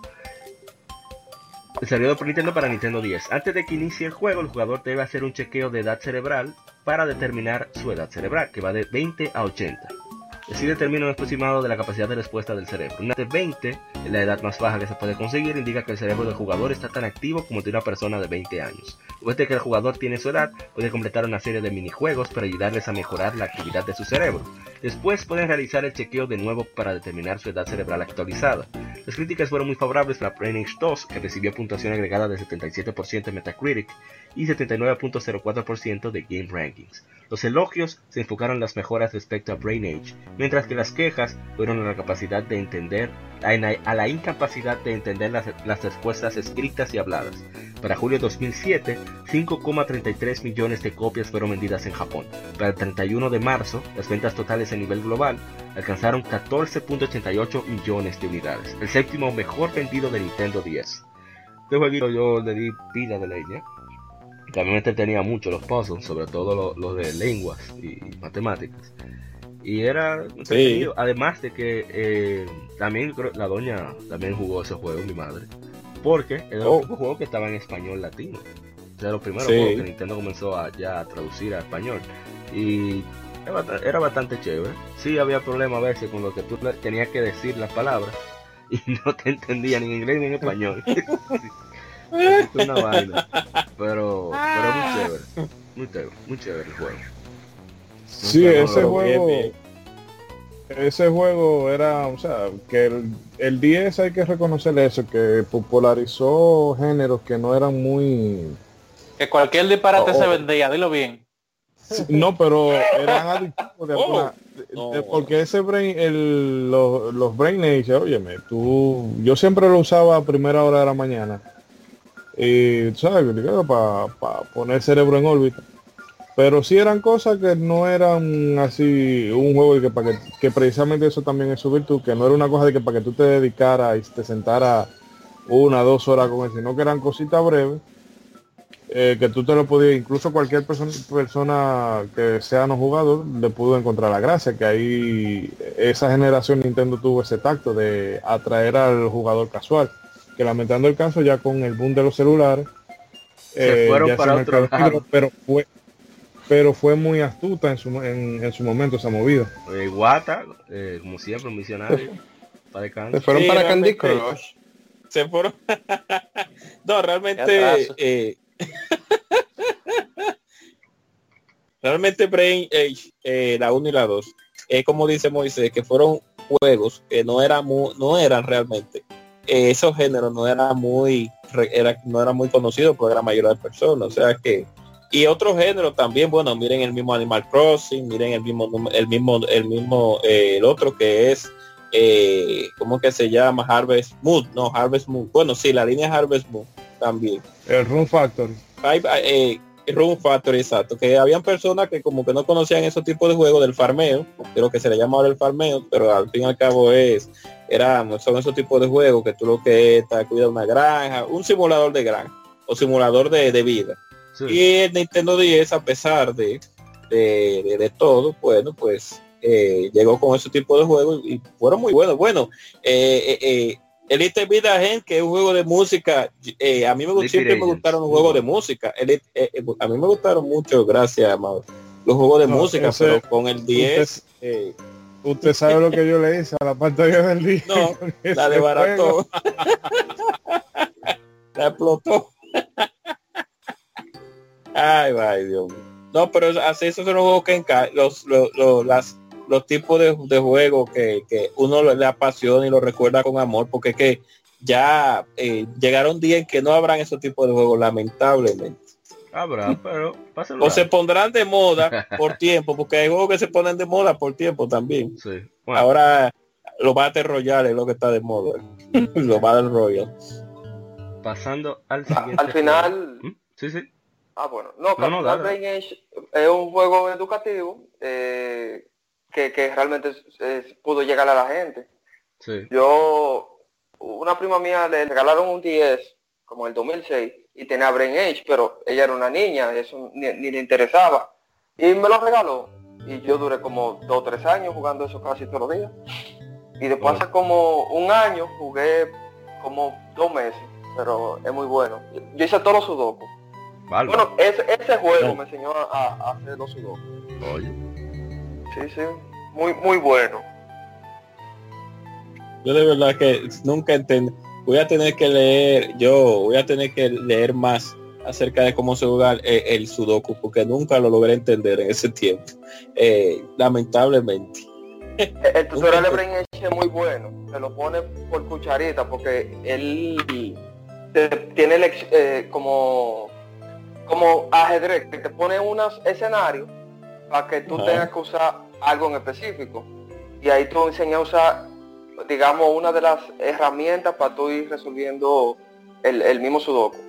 Entonces, a medida los sudoku sub- subsiguientes van agregando una que otra, vamos a decir, mecánica de- del mismo juego de sudoku y tú vas incorporando y cada vez se va poniendo más, más difícil. Pero al principio son poco espacio vacío y, al final te dan como nueve números y es una matriz 9 por 9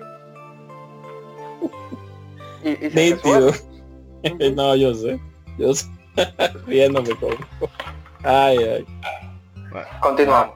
pasemos al siguiente juego. El siguiente es Joan, Jean d'Arc.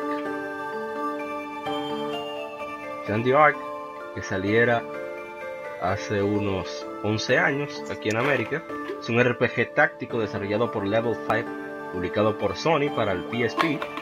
No fue lanzado en Europa. Jean d'Arc es el primer RPG táctico de Level 5, así como su primera producción para PSP. La narrativa del título hace uso de varios elementos de fantasía y está basada en la historia de, Jean- de Juana de Arco y su lucha contra la ocupación inglesa de Francia. Durante la Guerra de los 100 Años, a inicios del siglo XV.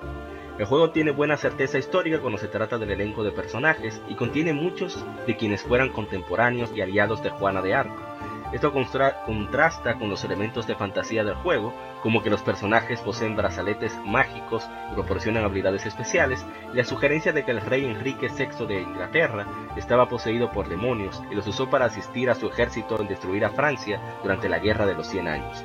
El juego tuvo, tuvo una buena recepción de la crítica, con elogios dirigidos a la historia y el significado histórico de los eventos. No sé si alguno aquí lo jugó, yo personalmente no, porque Yo, sí. no. es táctico. Yo lo, yo Ah, lo sí. llegué a ver, pero diga usted, William, que fue que lo jugó, despláyese ahí. Bueno, mira, yo lo vi 40 horas de juego. No lo acabé porque para esa fecha me recuerdo, me compré el Play 3. Y ya tú sabes que mi PSP no volvió a Belinda por muchísimo tiempo. ¿Qué Pero sí, el juego... ¿Cómo fue? Abusador. ¿De qué perro tú eres? No, es Oh. que yo, yo, yo entré tarde al Play 3. Entonces cuando yo lo compré, ya la, la época seca había pasado. Entonces ya yo ya habían dos Uncharted que estaban afuera. Ya había, óyeme, había una colección de juegos que yo no sabía cómo entrar. Y yo dije, bueno, el PSP pasó a segundo plano, pero el jueguito ese de Yandy es muy bueno. Eh, lo de las habilidades, sigue una historia eh, no es del otro mundo, pero te entretiene. Ellos se quisieron ir muy un poco realista, pero no sé, como no la acabé, no sé si el final es, es- es como la historia real. Pero supongo Ay, que debe sí. ser. Sería difícil si fuera como la historia, pero bueno. Bueno, por algo se llama como se llama, yo creo. Viva no salió. Ay, Dios mío. ¿Te imaginas que se termine como la, la- Ay, Dios mío. Probablemente sea así. Yo no sé. De que en tu último boss, y que tú estés ganando. Ronald Hotel dice del juego. Pues algo, pruebe, que, que ese jueguito es un lío. de, de Spinner Break, hermano Spinner. Jueguito. Es que la cosa. Que lo- la- la- la- la- el final sea cuando ella la, la- le cortan la cabeza. Dios. Bueno, ya pasando al Sí, siguiente. espérate, y no fue ¿Eh? quemada el cuero, como digo. Fue quemada, que yo sé. Sí, sí. Yo tenía entendido que ella la ser, eh, No fue que ella... Ah, ok. Yo creía que la habían hecho, era... La habían pasado por la... Por la. No, sí, le, le habían hicieron como, le hicieron como A- a nosotros le hacíamos la Antonieta- a María cucaracha. Y Dios. A María Antonieta fue que la que le mocharon la cabeza por estar con el coro de que, ah, bueno, no tienen pan, pues coman pasteles. Ah, bueno. Ah, ya me confundí ahí. fue. Pero bueno, le hicieron Guasacaca y si el final termina así, pues muy brutal. Entonces, a nivel de Guasacaca. Bueno, pasando al siguiente juego, que es nada más y nada menos que Ratchet and Clank, West for Booty. Este jueguito What? que salió hace 10 años, Ratchet and Clank West for Booty, la segunda entrega en el arco Future de la serie Ratchet and Clank, desarrollado por Insomniac Games y publicado por Sony para PlayStation 3.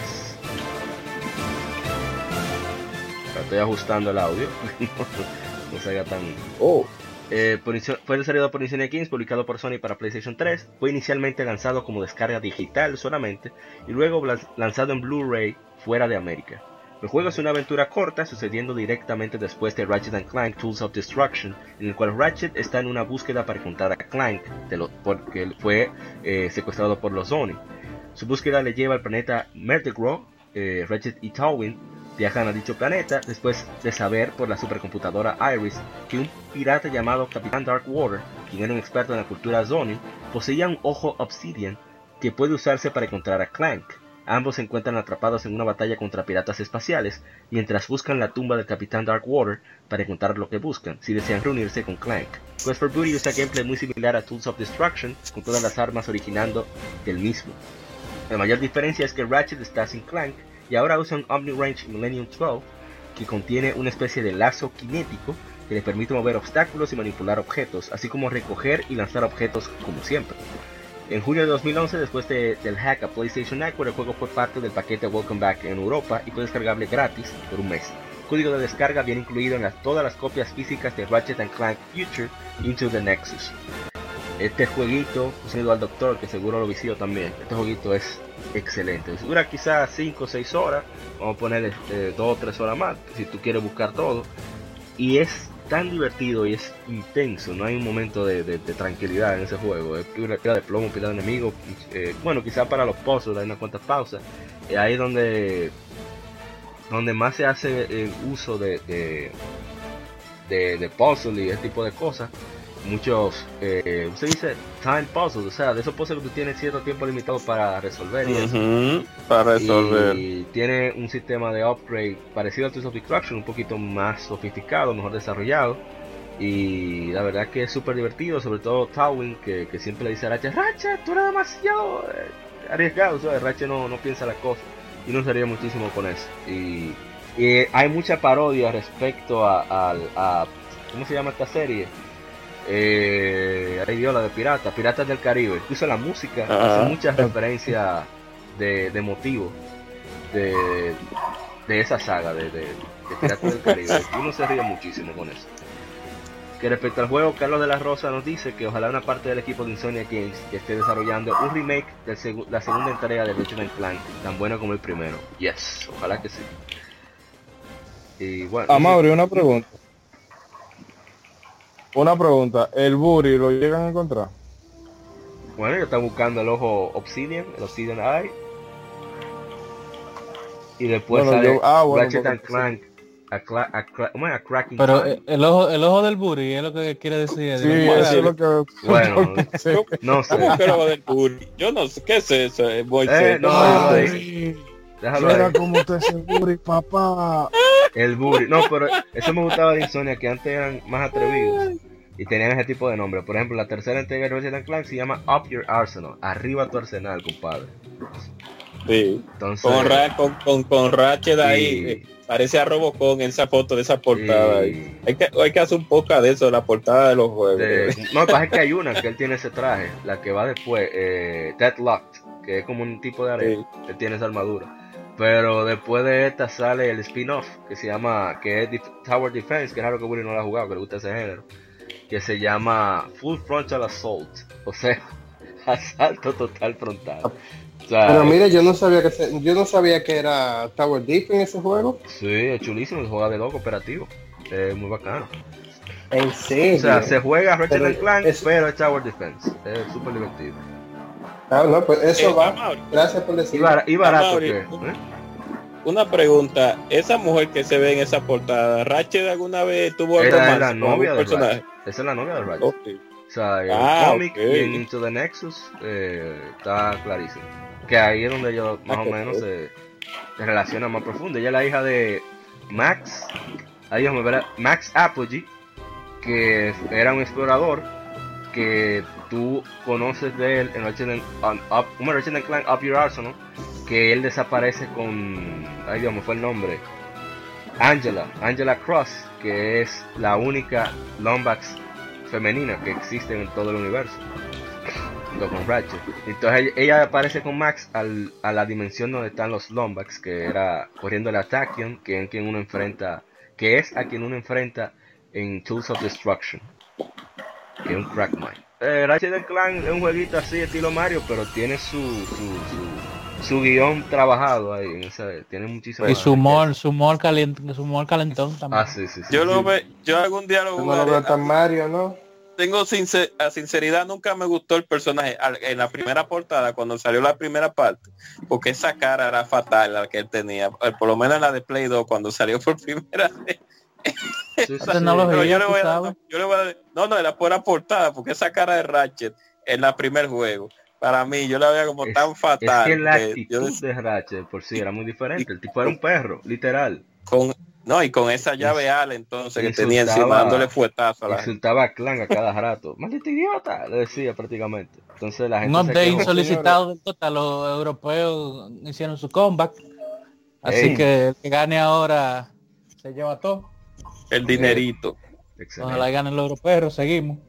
Bueno, pasando al- al Oh, siguiente juego. no, algo- Oh. No, un apunte breve, que eso también sería un buen un buen programa por un podcast de esos juegos que nosotros compramos simple y llanamente por la portada. Sí, Porque Ah, antes era así. Tú lo veías, se veía brutal y lo compraba, porque antes tú no tenías review ni YouTube ni nada de eso. Yo Era, tengo era- una buena historia sobre eso, entonces. la matriz, ah, la matriz Sí, de, de, de, de, de- ay Dios mío, qué difícil. Tú te llevabas de los panos, ¿no? Que ese juego se ve mortal. dale para allá. Ay Dios mío. La El matriz pana era, un- de- el pana era ferretero, qué difícil. Bueno, pasando a la siguiente noticia. El próximo juego es muy, muy importante también. Se trata de nada Ay. más y nada menos que el primer The Legend of Zelda. The Legend of Zelda que saliera hace 31 años en América para el Nintendo Entertainment System, el NES, el Nintendo pelado, el Nintendo, ¿verdad? El, Un juego de el- el VHS. Exacto, un juego de acción y aventuras con elementos RPG desarrollado y publicado por Nintendo, diseñado por Shigeru Miyamoto y el que nunca le dan el crédito que merece, Takashi. Tezuka. Tezuka. Oh, oh, Eh, sucede la la- cinta dorada. Sí, exacto. sí, sucede el- en de la la tierra de fantasía de Icónica cinta. Sí, de Hyrule, o Hyrule, o Hyrule, como le... Yo no sé por qué dicen Hyrule, pero está todo. La trama se centra en un joven llamado Link, el protagonista jugable, quien busca obtener los ocho fragmentos de la Trifuerza de la Sabiduría, con el fin de rescatar a la princesa Zelda del antagonista Ganon. Durante el curso del juego, el jugador ve a Link en una perspectiva desde arriba, venciendo enemigos y encontrando secretos en el camino. El primer juego de la serie The Link of Zelda fue originalmente lanzado en Japón como título de lanzamiento para el Family Computer Disk System en 1986, más de un año después, América y Europa recibieron lanzamientos para Nintendo Entertainment System en cartucho, siendo el, el primer juego de consola casera en incluir batería interna para salvar el juego. Esta versión Ah. fue lanzada en Japón bajo el título de Hyrule Fantasy, The Link of Zelda 1. El juego ha sido porteado al Nintendo GameCube y Game Boy Advance y está disponible en forma emulada vía consola virtual en Wii, Nintendo 3DS y Nintendo 2DS, así como Wii U. The Legend of Zelda fue un bestseller para Nintendo con 6.5 millones de copias. Es a menudo incluido en listas de juegos considerados como de los mejores o más influyentes. Una secuela en solitario, Zelda 2, The Adventure of Link, fue lanzado primero en Japón, luego de un año de su debut llega a Occidente. El juego pro- propició varias precuelas y spin-offs, estableciendo una serie que se ha convertido en uno de los pilares de Nintendo. Y como dijeron alguna vez Reggie y, eh, en, en aquellos icónicos E3, Every game has a story, but only one is a legend. Cada juego tiene una historia, pero solo uno es leyenda. Así que este jueguito que yo lo jugué en su época, ¿verdad? También qué bien. no entendí absolutamente nada, no en su época, porque yo nací te- tres años después que salió el juego.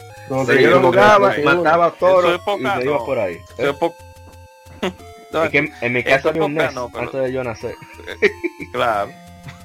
No, pero Entonces, sí, 31 sí, pues. años. Oye esto, 31 años y todavía hay gente que le dice Zelda a Link. ya lo sabes. Pues imagínate. No, pero eh, ah, vamos ahora, discúlpame, lo que tú dijiste ahorita sobre el, el Irule, esa palabra, ¿de qué, de qué, de qué idioma es? ¿De qué entonces sería? ¿No? ¿De qué de- En japonés es Hairaru. O sea, rule Ah, se escribe bueno. ra- en inglés. Viene el rule. Entonces, como la onomatopéyicamente los japoneses no tienen capacidad de tener ese tipo de pronunciación, eh, el, el rule La sería R. raru. Sí, exacto. Entonces, Pero la palabra es inglesa o En- japonesa, de origen, eh, sería inglesa la palabra. O sea, inventada, pero sería inglesa. Ah, ok, ahora sí. Pero que, pero que en la infame serie de televisión, eh, porque la de Mario era pasable un chin con, Sí, sí. con este tigre, con el luchador. Excuse me, princess. Pero no, sé, no será la del CDI que te está hablando. No, no, no, no, no. No, no, no, no, no, animada. no, no. La serie animada. Oye, pero la de- yo vi ese bueno. Goomba, Era con Jesse vi ese- Cuerpo Ventura, sí, pero en fin, en la serie, la sitcom, era Hyrule que decía. Vaina. No, Eh, exacto. no imagínese, Tenga la palabras. No, no. gobernará Y, Hyrule para y- siempre. y The Legend of Zelda The Wind Waker, los comerciales para Latinoamérica, decía en la tierra de Hyrule. O sea, te lo Ah, que bien. Irule, Irule se oye más sabroso. No, eh, dicen Hyrule. Con relación a eso, la, la traducción oficial lamentablemente ahora es Irule. Maldito Porque en. Breath of the Wild, cuando tú lo pones en español latino, dicen Irule. Oh my god. Oh, Bueno. No, imagínate, pero no, no, pero le- la leyenda de Zelda, eh, bas- eh, eh, bas- un juego muy bueno. Fue uno de los primeros juegos en los que había que acabarlo dos veces para ver el verdadero final, creo No, que si no más. en no esa época final. donde era o jugar el topado o jugar Nintendo, entonces eso cae bien. Eh, un juego con muchos retos, Miyamoto se la jugó, pienso yo en ese momento, por, por- me imagino que ese juego fue para hecho para los japoneses al principio, pero lógicamente, por lo- hablo de los japoneses por la concepto de dificultad, me imagino. Pero después Nintendo dijo, vamos a traerlo a América. Y a la gente, al americano le gustó, le gustó, y a, y al latinoamericano le gustó. que- Eh, este, este, Cabe eh, destacar-.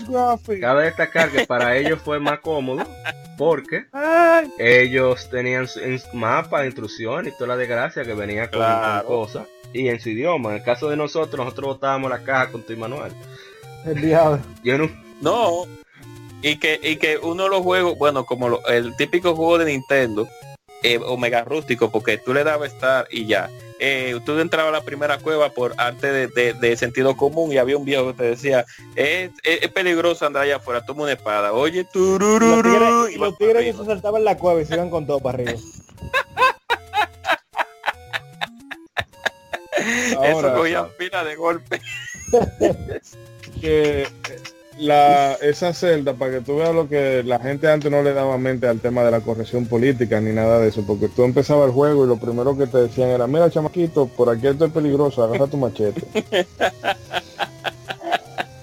Ay, y para y pa adelante entonces, Moisés. Y entonces para adelante. no, pero Sí, no, juego, o sea, hicimos un streaming corto, quizás como de 20 o 30 minutos. Y, oye, incómodo, porque que tú no tienes idea de absolutamente nada. Tú- sin ese manual o sin esa guía, incómodo entrar. No, porque en ese tiempo, eh, Amaury, tú sabes que en ese tiempo, lamentablemente, usted tenía dos cosas. O llevarse una guía de alguna revista, o usted mismo hacer el bendito mapa de un cuaderno, y ya tú sabes que lo que ya. Dale en la madre, dale la madre con el bendito mapa o recordando vía, vía tu cerebro cada, cada, cada lugar y, y darle para allá porque no había de otra, mi hermano. O sea, dime, Pero la verdad no había que que hay que darle muchísimo mérito a este juego porque popularizó ese concepto de exploración, esa idea de exploración. Claro. Ahora están escuchando nuestras, bueno, nuestros oyentes eh, una interpretación por la Orquesta Filarmónica de Londres y Andrew Skid de Legend of Zelda, un suite que prepararon que es bastante eh, icónico, pueden buscar. Claro. Eh, bueno, siguiendo con la saga, sí, o sea, el concepto de aventura, lo, lo de querer explorar lo- algo desconocido, eh, se le debe a este juego.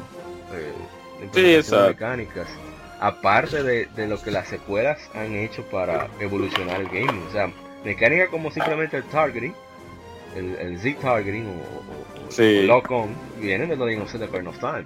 O sea que Exacto. son 31 No, años de peso, de verdad.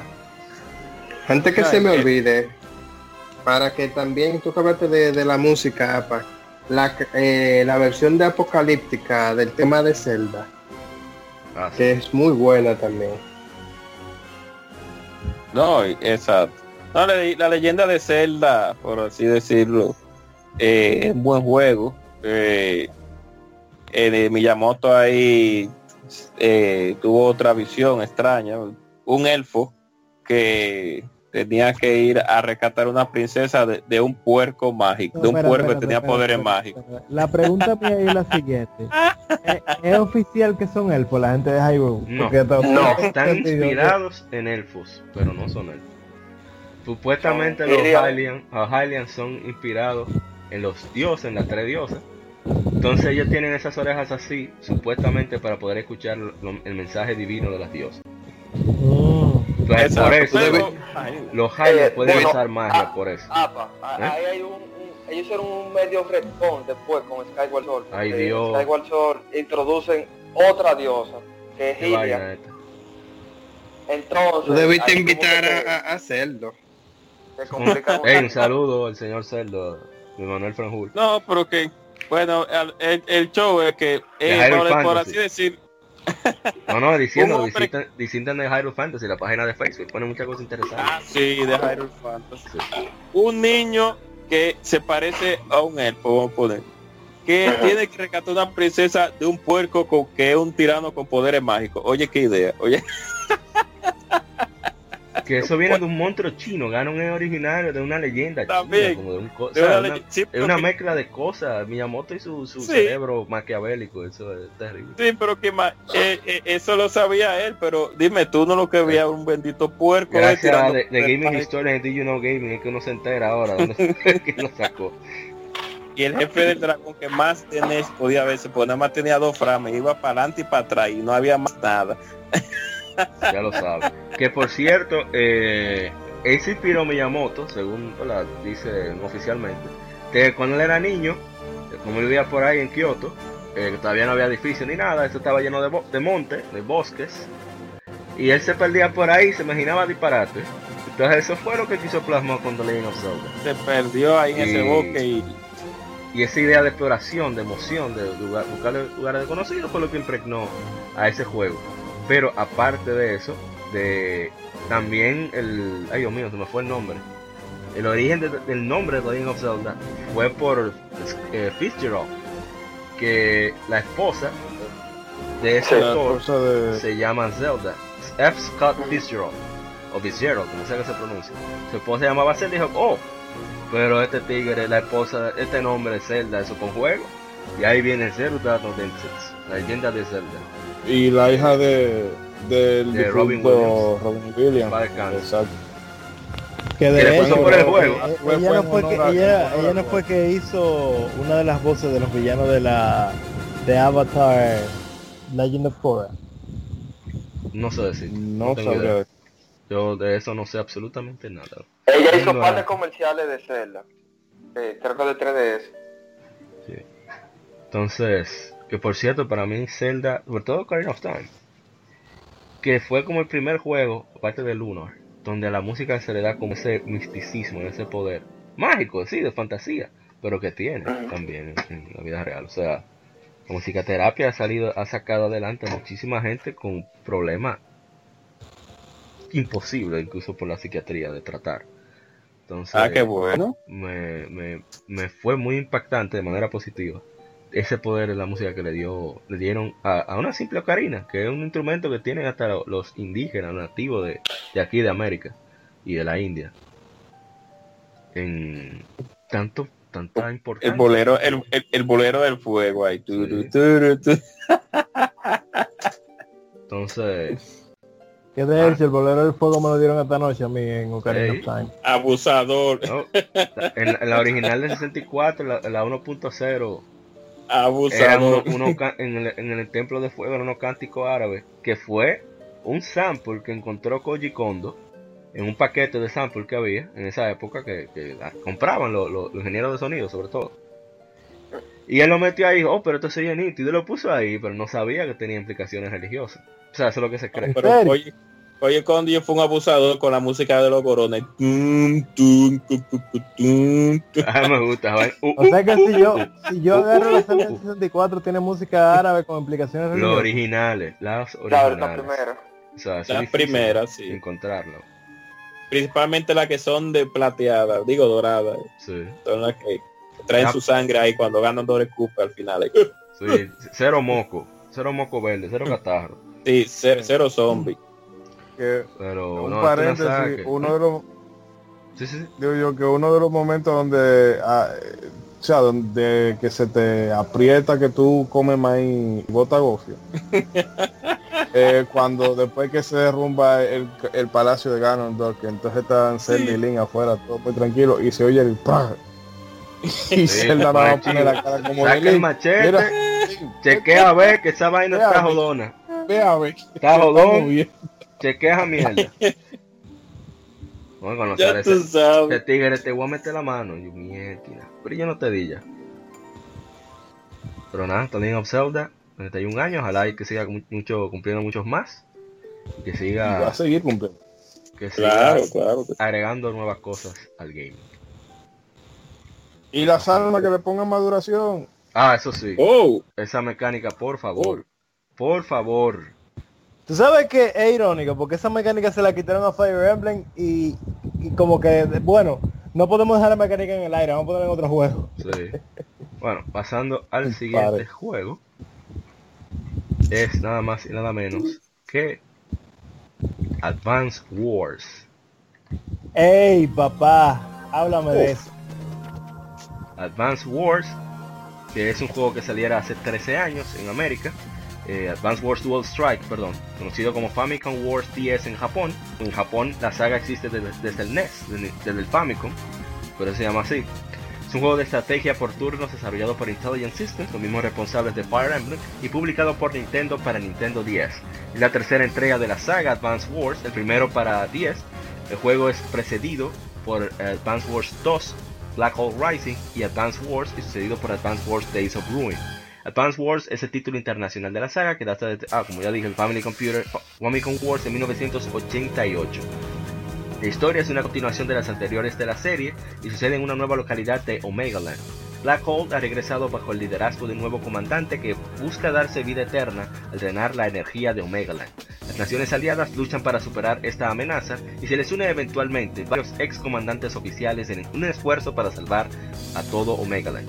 Advance Wars Dual Strike recibió, recibió clamor universal y ga- ganó varios premios, incluyendo Mejor Juego de Estrategia para 10 de IGN en 2005. Así que, ¿ah? Despláyense ahí. Bueno, ahí. señores, yo soy un fanático acérrimo de Advance Wars. Uno de mis juegos favoritos. eh, eh, créanme que no es solamente por el hecho de que de que era el único juego que tenía en Game Boy Advance. No, no, no, sabemos que no. Oye, yo jugué ese juego. Mira, Advance Wars Durísimo. 1. Advance Wars 1, yo no la pude acabar en hard. Loco, de verdad, ese juego era para loco eh, en hard, de verdad. Yo la 2, la, la Black, Hole, eh, Black Hole Rising, o como sea que se diga esa mierda, yo creo que dije Black Hole eh, pasa eh, cuando pronuncié eso. Pero, oye, la Black Hole, la segunda, mira, ese juego en, en hard yo le pasaba relajando, pero la 1, ay, coño.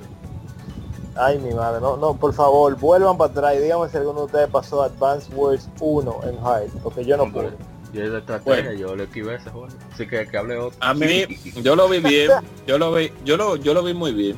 Eh, todo, casi nadie se recuerda de la versión de Cubo que tuvo, que no eso es, una eso es un animal totalmente diferente. otra pero era, era un spin-off por así decirlo. Sí. Pero, pero sí, sí, las, las, las Adva- Advanced War. Hablando de eso, eh, Winston, Winston, la Day of, Day of, of Down, eh, como la Days Day of- esa, esa es un, esa tiene un tono más serio, ¿no es verdad? De Tono hecho, más serio de de las otras. como un reboot.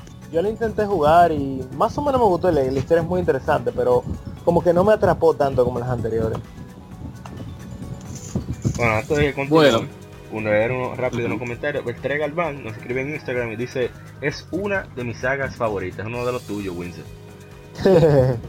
Y nuestro hermano Jimé- Jiménez Sarmiento Jr. nos dice, ese es mi Chrono Trigger. Ese fue el primer juego de la saga que probé y mi favorito. Le metí demasiadas horas y hasta el día de hoy, hasta el día de hoy lo sigo jugando. Mi juego favorito y el que me inició en los juegos de estrategia. Y eh, manda un boche, maldito Intelligent System y su waifu emblem. Oye, te digo la verdad, a mí me gusta Fire Emblem, pero yo hasta cierto punto disfruto y creo que disfruté más el sistema de, de Advance Wars, que a pesar de ser muy similar, el hecho de tú tener unidades que tú sabías que eran sacrificables, yo siento que te daba más opciones en la estrategia. Porque tú podías decir, bueno, yo voy a mandar a estos tres adelante, que me caen mal, Ah, sí, eso sí, sí. voy a dejar que se mueran y de ahí yo voy con mis otras unidades a darle durísimo. Pero en, en Fire Emblem como que tú tienes que jugar con miedo en Sí, comparación. porque tú te involucras emocionalmente más con los personajes. Fire- En, en, en Advance Wars son soldados y tú, tú- tú- son desechables. Bueno, ¿para qué yo le pago a ustedes? Bueno, es indestructible. Ahí, resuelvan. No me importa, no, no lo voy a recoger. Exacto. ¿Alguien más? ¿Quiere decir algo de Advance Wars? O No, no, nítido. Nítido con la Advance. Advance Waters. ¿Cómo era que le decían en japonés? eh, Famicom Wars. 10. Ah, ¿verdad? Sí, sí, sí, sí. No, pero yo creo que la de Advance no se llaman así. No sé, en verdad. Advance Wars sería. Uh, lo más seguro, pero habría que buscarlo. Que Famicom, Famicom World, no, no, pero Bueno, y que guerra familiar, ah, pues monopolio. No, no, no, no, pero de Famicom por el Family Family Computer. Computer. No, yo Family sé, yo sé, pero, pero Family dime, Computer. computadora personal de guerra. Está fuerte. Ah, ya, ya entiendo lo que quieres decir, no, no me lo había llevado. Bueno, sigamos con la siguiente. Lástima que Guadaña tuvo que irse por las obligaciones eh, de van de trabajo que otra cosa. Así que vamos al siguiente, que es nada más y nada menos un juego en el cual Karma por fin va a dejar el, el- el- de ser ninja y pasará a ser samurai. Hablamos de Devil. Devil May Cry. Ay, Ay, ay. oh, Ay, Dios mío. Devil May Cry. Que El saliera. ¿Eh? Dale, dale. No, el juego de nuestro Señor y Salvador Hideki Kami. Seki Kamiya. Saliera hace 17 años en Japón, Devil May Cry, un juego de aventuras y hack and slash desarrollado y publicado por Capcom, originalmente para el PlayStation 2. Sucediendo en la época actual, en la ficticia Isla Mallet, la historia se centra en Dante, un cazador de demonios que usa su negocio para vengarse de unos demonios que, gracias por culpa de ellos, perdió a su madre y a su hermano. Conoce a una mujer llamada Trish que lo lleva a un viaje para vencer al Lord Demonio, Mundus. La historia es contada a través de una mezcla de cinemas que usan el motor del juego y varios full motion video pre-renderizados. El juego está inspirado en el poema italiano La Divina Comedia, con el uso de alusiones, incluyendo al protagonista Dante, Dan- por Dante Alighieri, y otros personajes como Virgil, que es Virgil, y Trish, Beatrice Portinari. El juego fue originalmente concebido en 1999 como Resident Evil 4, debido a que el staff sintió que no encajaba con la franquicia Resident Evil, el proyecto dejó sus ataduras a dicha saga y se volvió un proyecto original. Devil May Cry tuvo mucha cobertura por su impacto en los juegos de acción, su alta dificultad espera, y la buena ¿Tú me estás crítica. diciendo a mí que Devil May Cry iba a ser parte, iba a ser como una Resident continuación? Evil 4. Resident Evil What? 4. El mejor error de la historia. Este es el mejor error de la Oh. historia. Hicieron que muchos eh. analistas profesionales se consideren uno de los mejores y más innovadores juegos de todos los tiempos. Ha vendido más de 3 millones de copias y ha tenido múltiples secuelas y precuelas. Ha sido remasterizado para PlayStation 3, Xbox 360, PlayStation 4, Xbox One y Windows. Ah, continúa con Apa, tú me dejaste mindfucked en este, en este podcast. Eso era lo último que yo me imaginaba que, que, que iba a aprender. Y Camilla Wow. Figueroa- Así mismo quedé yo cuando lo leí esa, esa Sí. información. Winsor, pero Winsor, ¿usted no sabía eso? No, abusado. Bueno, eh, el que no lo Tú- sabía. pero, pero ya tú, ya tú Pero sabes vamos a que es ponerlo un en abusador, yo no sé por qué te sorprendes. No, no, va- vamos a ponerte en contexto. Mira, Camella trabajó en Resident Evil 1, eh, que Shinji Mikami fue el director, ¿verdad? Claro. Entonces, para la secuela, Shinji Mikami creo que fue productor y puso a Camilla de director. Eh, pasaron 20.000 cosas en el desarrollo de Resident Evil 2, que hay hasta una versión 1.1 por ahí rodando. Eh, hicieron su Resident Evil 2, perfecto. Entonces, agarraron a Camilla y dijeron, tú vas a hacer la 4 en lo que otros fulanos hacen Hace la la 3. 3, claro. Entonces, Camilla le, le estaba dando un enfoque más de acción. Entonces, como decía, no estaba encajando con eh, el, el gameplay metódico y lento y, y de que, que tú eres vulnerable Y de- con- e contra los investigación, zombies, ¿verdad? claro. Eh, Ajá. Entonces, Shinji Mikami dijo, mira, esa idea tuya me gusta, pero no es para Resident Evil. Tú vas a seguir trabajando y hazlo lo que tú quieras. Entonces, eh, eh, Camilla agarró y como ese ya era su, su- el proyecto propio, ahí él comenzó a, a- ese se podría decir que es el primer juego de, de él propio, porque con Resident Evil 2 ya él tenía que seguir una, una línea que ya, ya había para seguir un mismo feeling, pero ya con eh, DMC él agarró y cogió su, su influencia de Castlevania y un reguero de juegos clásicos y arcade. Antes de que, antes de que continúe eso, que retenga la idea, que hicimos streaming hace poco y tenía tiempo, no voy a jugar ese juego. Que tú ves cómo hasta en la tipografía de las letras, cómo se pasa por, por las puertas, tú sientes que es Sí. Resident Evil clásico. O sea, que, que eran fragmentos. que ahí. tienen as- assets de, de Resident Evil clásico. Sí. Ya, continúa.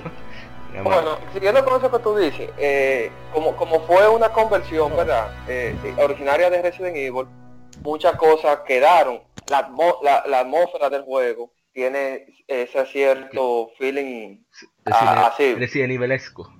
Que, que por eso es una- un castillo, supongo, porque es la, una idea parecida. Sí, de hecho, en la 4 de Resident Evil tú llegas a, a jugar en par de castillos. Sí. Ah, en uno, exacto. Entonces, siguiendo con eso, tú tienes esa parte del feeling, la cámara. Esa cámara dice Resident Evil por todos lados. Sí. La música también, aunque eh, en las partes eh, que no hay acción, porque ya cuando entra la acción ellos meten su rock y su metal duro. Muy capo. Medio cheesy a veces, pero sí. Eh, entonces, volviendo a lo que decía de la que Camilla se, se inspiró en, en su juego de infancia y lo que le gustaba. De ahí surge eh, el style, el style mirror, que eso es que a medida que tú vas atacando a los enemigos, se van poniendo unas letras, como dándote una clasificación, de, de- como diciendo tu desempeño. Entonces, tú comienzas con C, B, A y S. Que D empieza. con, con D, perdón. Correcto. Entonces, eso es un símil a, a- a los puntajes que tuvieron los arcade. Eh, por ejemplo, en, en- en Space Harrier, Gradius y todos esos juegos clásicos que le, que le gustan a Camilla, él incorporó esa parte ahí. Eh, ¿Qué otra cosa? Camilla, él es un director medio eh, rock izquierda. Él no quería que nadie Medio. brincara. Medio. Él- sí, medio. me- medio, chin más. El tipo no quería que, que Dante brincara. Y, y fue porque lo, lo, lo escucharon muchísimo, que él lo puso al final. Y óyeme, eh, esa fue la mejor decisión que, que, que no fue por él. Ya lo sabes. Sí. Eh, ¿Qué más se puede decir del juego? Eh, el juego dio inicio al subgénero de acción de... Tiene 20.000 nombres. Character Action Game, Stylish Action, Extreme Action. De, de ahí porque surgió Bayonetta eh, la- la- y toda la secuela. eh, Metal Gear Rising. To- todo eso fue inspirado en, en DMC. God, God of War God of War. eh, Ninja Gaiden tomó algo de ahí. también. Eh, Castlevania. Algunos porque la dicen primera- que, que todos No se en, en, en Onimusha, el mismo Devil May Cry.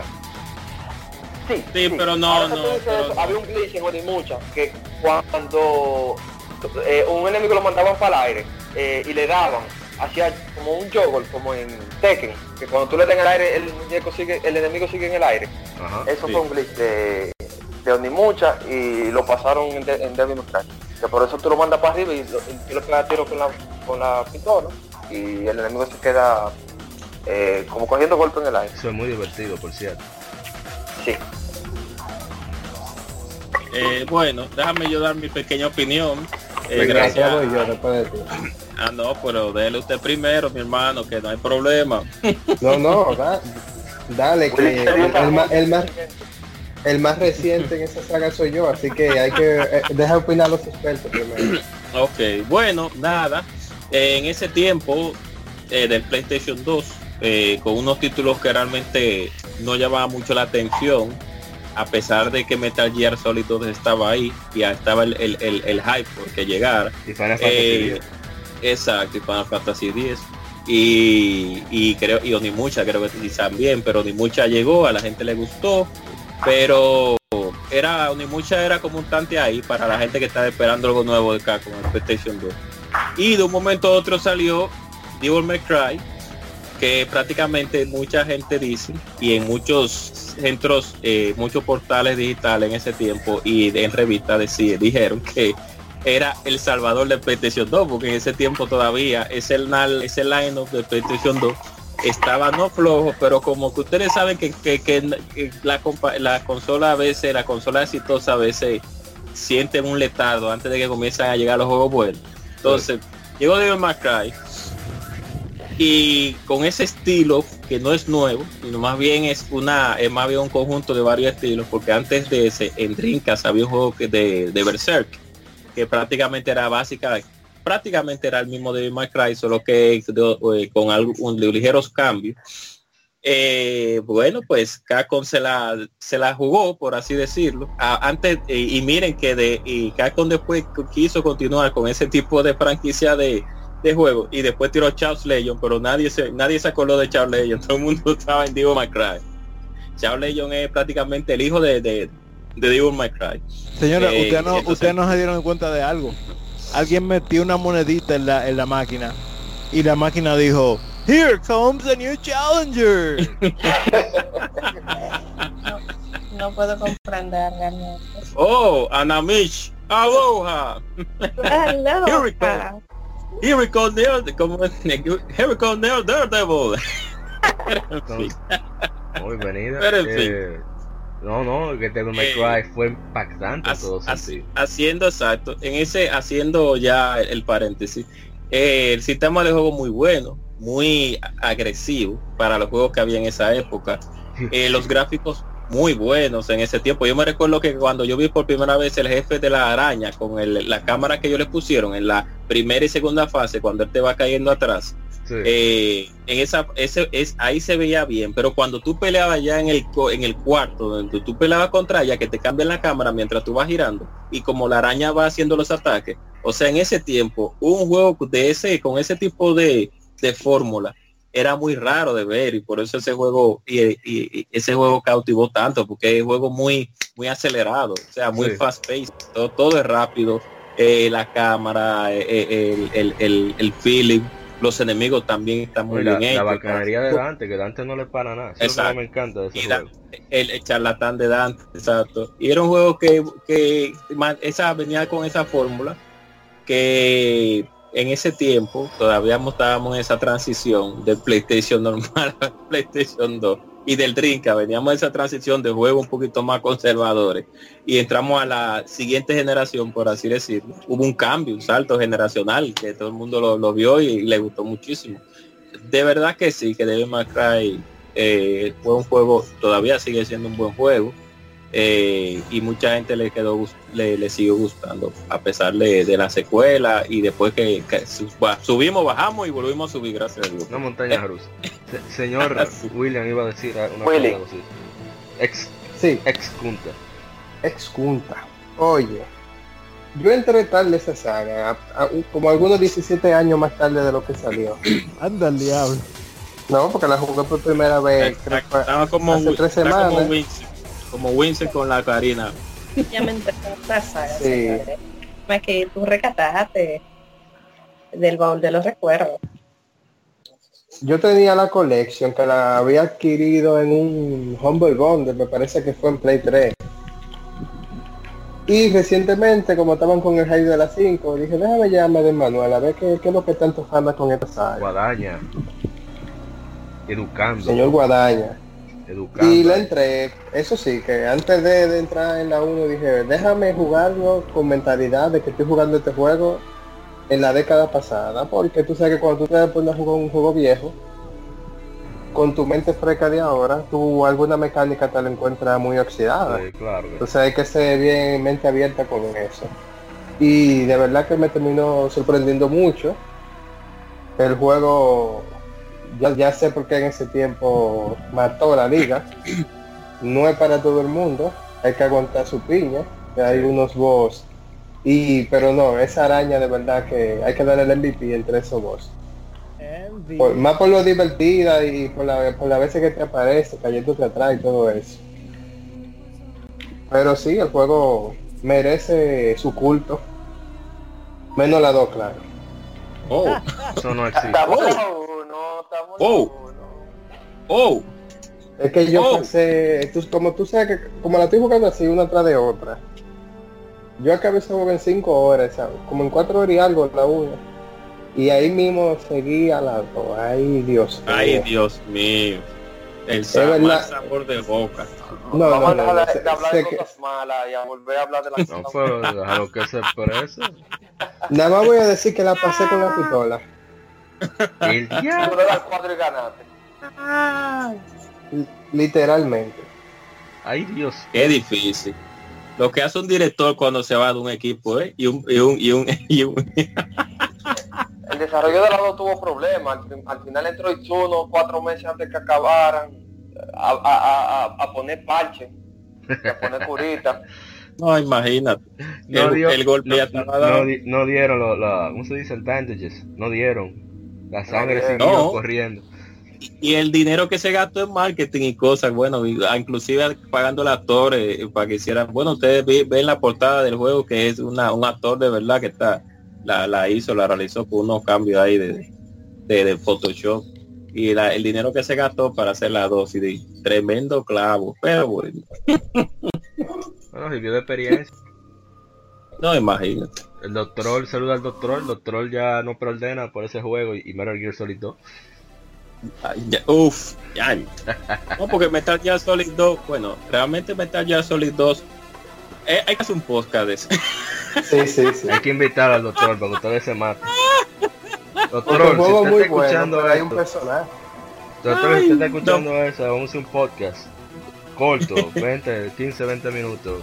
Usted y Eddie, uno a uno. Yo de referee. Sí, Metal Gear Solid y- 2. Metal Gear Solid 2. ¡Arruma, señor! ¿Por qué, es tan incomprendido y por qué no es lo que todo el mundo piensa? y por qué todo el mundo cree que es bueno y no es tan bueno el juego. Ay, Dios mío. Ah, no, pero están de acuerdo entonces. No va a haber pleito. Hay cosas. No, pero en fin, sigamos en Cry, por favor. No sé si Ah, más. otra cosa, el sistema, el sistema de, de- de cambio de arma y de evolución de armas también, que Ah, sí. no es una novedad porque se supone que ya otros juegos lo tenían, pero ese sistema de ataque que tenía el juego eh, y el sistema de, de subir niveles a las armas, como ustedes pudieron ver en juegos anteriores, pues lo fueron puliendo y otros juegos también que se salieron, como fue Ninja Gaiden y como fue God of War, utilizaron ese mismo sistema de, de- de ampliación de vital y de, y de, y de aumento de, de- de poder de armas y de nuevos combos, etcétera, etcétera, etcétera. Bueno, alguien más va a decir alguna cosita de Devil May Cry.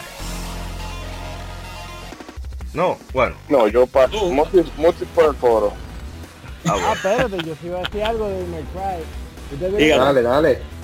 Lo lleva bajito, güey. ustedes vieron- ¿Ustedes vieron el anime de Devil May Cry? May Sí, yo lo vi, yo me reí mucho. A Sí. mí no me gustó. Lo- A, A a mí mí no me me gustó. gustó. A mí me gustó. No, no me gustó. A A mí mí me no. gustó. Yo me reí A mí, cuando me, a mí salió. me encantó, pero yo sé por qué pueden decir con clavo, francamente. Oh, A mí no me Es que la escena no- de acción no te presentaba Ahí, nada. ahí fue donde, donde se clavió. Pero, como yo lo que quería ver a Dante charlataneando, por eso quedé contento. Ah, ah, Oh. bueno. Es un, oye, sí, pero para serte la, la sincero. acción no me gustó para nada. es un, mal, ¿qué es un mal anime, pero una buena adaptación. No, es que además la acción estaba en el juego, o sea, Es- por eso no me interesaba. es que exacto. Sí, es que es que no la- el feeling agresivo de lo que era Dante matando eh, hordas infernales. Le faltó muchísimo. No, no Eh, estuvo para y nada. era más parecía una novela, una novela a veces para tú creas que Lo pusieron de niñera. Pero Dante es así de sinvergüenza, así que yo le creo a ese Dante. Y por eso me tripea. Bueno, eh, ¿El uso del helado de fresa también lo usaba en el juego? No. no, no se él sabe. nada más come es, es- pizza. es que no había tiempo de poner que ese tipo de cosas. Lo de la pizza sí, eso es, es verdad. La pizza sí. Que eh, Andrés Gutiérrez nos dice que es de los mejores juegos de acción, el cual dejó un gran legado en los juegos hack and slash por su estilo de juego. Bien. Eh, bueno, pues ahora pasemos a la siguiente, siguiente jueguito, que es eh, nada más y nada menos que Final Fantasy 3. Ay. El remake de Final Fantasy 3 salió hace 12 años en Japón para Nintendo 10. Es un RPG originalmente desarrollado y publicado por Square, Square Enix, en 1990 para el Nintendo Entertainment System, el Famicom de Nintendo.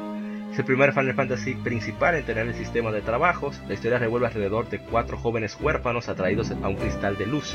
El cristal les otorga algo de su poder y les instruye a aventurarse y restaurar el balance del mundo. Sin esa no era la Final Fantasy donde la primera clase era Onion Kid y que tú podías Sí, cambiar de Onion trabajo. Knight. Onion Onion Knight. Knight. Onion Sí. Primera Final Fantasy que jugué. Sin saber qué hacer con los pronunciamientos del cristal, pero no reconociendo la importancia de sus palabras, los cuatro informan a sus familias adoptivas de su misión y se lanzan a explorar y traer de vuelta el balance del mundo. Square Enix consideró hacer el remake para PlayStation 2, pero fueron convencidos en desarrollar el título para la portátil de Nintendo Nintendo 10. Hiromichi Tanaka fue requerido para ser el productor ejecutivo y director director del proyecto porque era necesaria su supervisión y guía, pues no solo era una actualización visual, ya que aparte de los gráficos en 3D, incluyeron un motion video para la secuencia del opening. La programación fue manejada por Matrix Software. Yosuke Aiba de Final Fantasy XI sirvió como director de arte y Akihiko Yoshida de Final Fantasy XII rediseñó los personajes originales para usarse en 3D. Los personajes genéricos y sin nombres fueron reemplazados por unos más concretos con nuevas personalidades e historias propias, así como escenas adicionales para desarrollar su personalidad. Sin embargo, la historia principal no cambió significativamente. Junto con estos cuatro personajes, junto con estos cuatro personajes adicionales pueden unirse al equipo temporalmente, como en el original, solo que en el remake estos personajes participan en combate aleatoriamente. Trabajos secretos, así como otros elementos únicos, fueron agregados. Eh, hicimos un streaming de eso. eh, Moisés, qué el playa sábado. Moisés. y, y es un juego súper entretenido. Eh, todavía no se había creado el Active Time Battle, se fue Final Fantasy 4. Los visuales se ven súper bien. Y, y bueno, eh, yo lo disfruté muchísimo. En 10 y lo estoy jugando ahora en PSP de nuevo, que es el mismo juego. Nadie va Moisés. Sí, ¿Ah? yo la tenía en PSP, pero nunca la acabé, no sé, como que no, no conecté con ese juego igual que con las otras. Sí, Mira, yo pues, no acabo así ese que- juego porque el primer jefe, loco, tú le dabas y le dabas y le dabas y le dabas y no se moría, yo me No, ese juego, ese juego, ese juego no es, no, ese jueguito no es fácil, ese jueguito no es fácil, ¿no? Que lo que tiene ese juego es que al tener una historia así, con prácticamente avatares, como que no tiene un guion que te envuelve tanto como las posteriores, un Final Fantasy 4, Final Fantasy 5, etcétera, etcétera. Eh, todavía sigue como esa ligereza en el guion como tenía el primer Final Fantasy, pero con ah, como jugamos el remake y no cuando salió, eh, tuvo eh, ¿cómo se agregó cosas importantes como los summon, el sistema de trabajo que se usa en Bravely Default y, en otros juegos por ahí. Y, tiene su importancia histórica y, repito, es un juego entretenido con, una dificultad muy buena. Y, y eso de tener que utilizar inteligentemente las clases para que los personajes aprendan diferentes habilidades, eh, genial. Bueno, yo la jugué porque la encontré para 10 y todos los juegos que tenían no eran entretenidos realmente. Entonces, creo que fue, no, que yo tenía muchos juegos que no, no lo jugaba en 10 y ese era uno de los que yo podía jugar más, más o menos me te entretiene, porque ya cuando tú jugabas versiones anteriores o juegos parecidos, pues más bueno uno le sabe cómo va la temática. No es muy fuera de lo, de lo común. o sea, pero entretiene por lo menos. Claro. Es mejor que, que nada. Ay, pues imagínense, eh, no- no- uno no pudo jugar lamentablemente la versión de Nintendo porque la, la Squaresoft o Nintendo, que creo que fue que trajo la Final Fantasy 1 para aquí para América, después de que salió la 1 para Nintendo, se se olvidó de la 2 y la 3.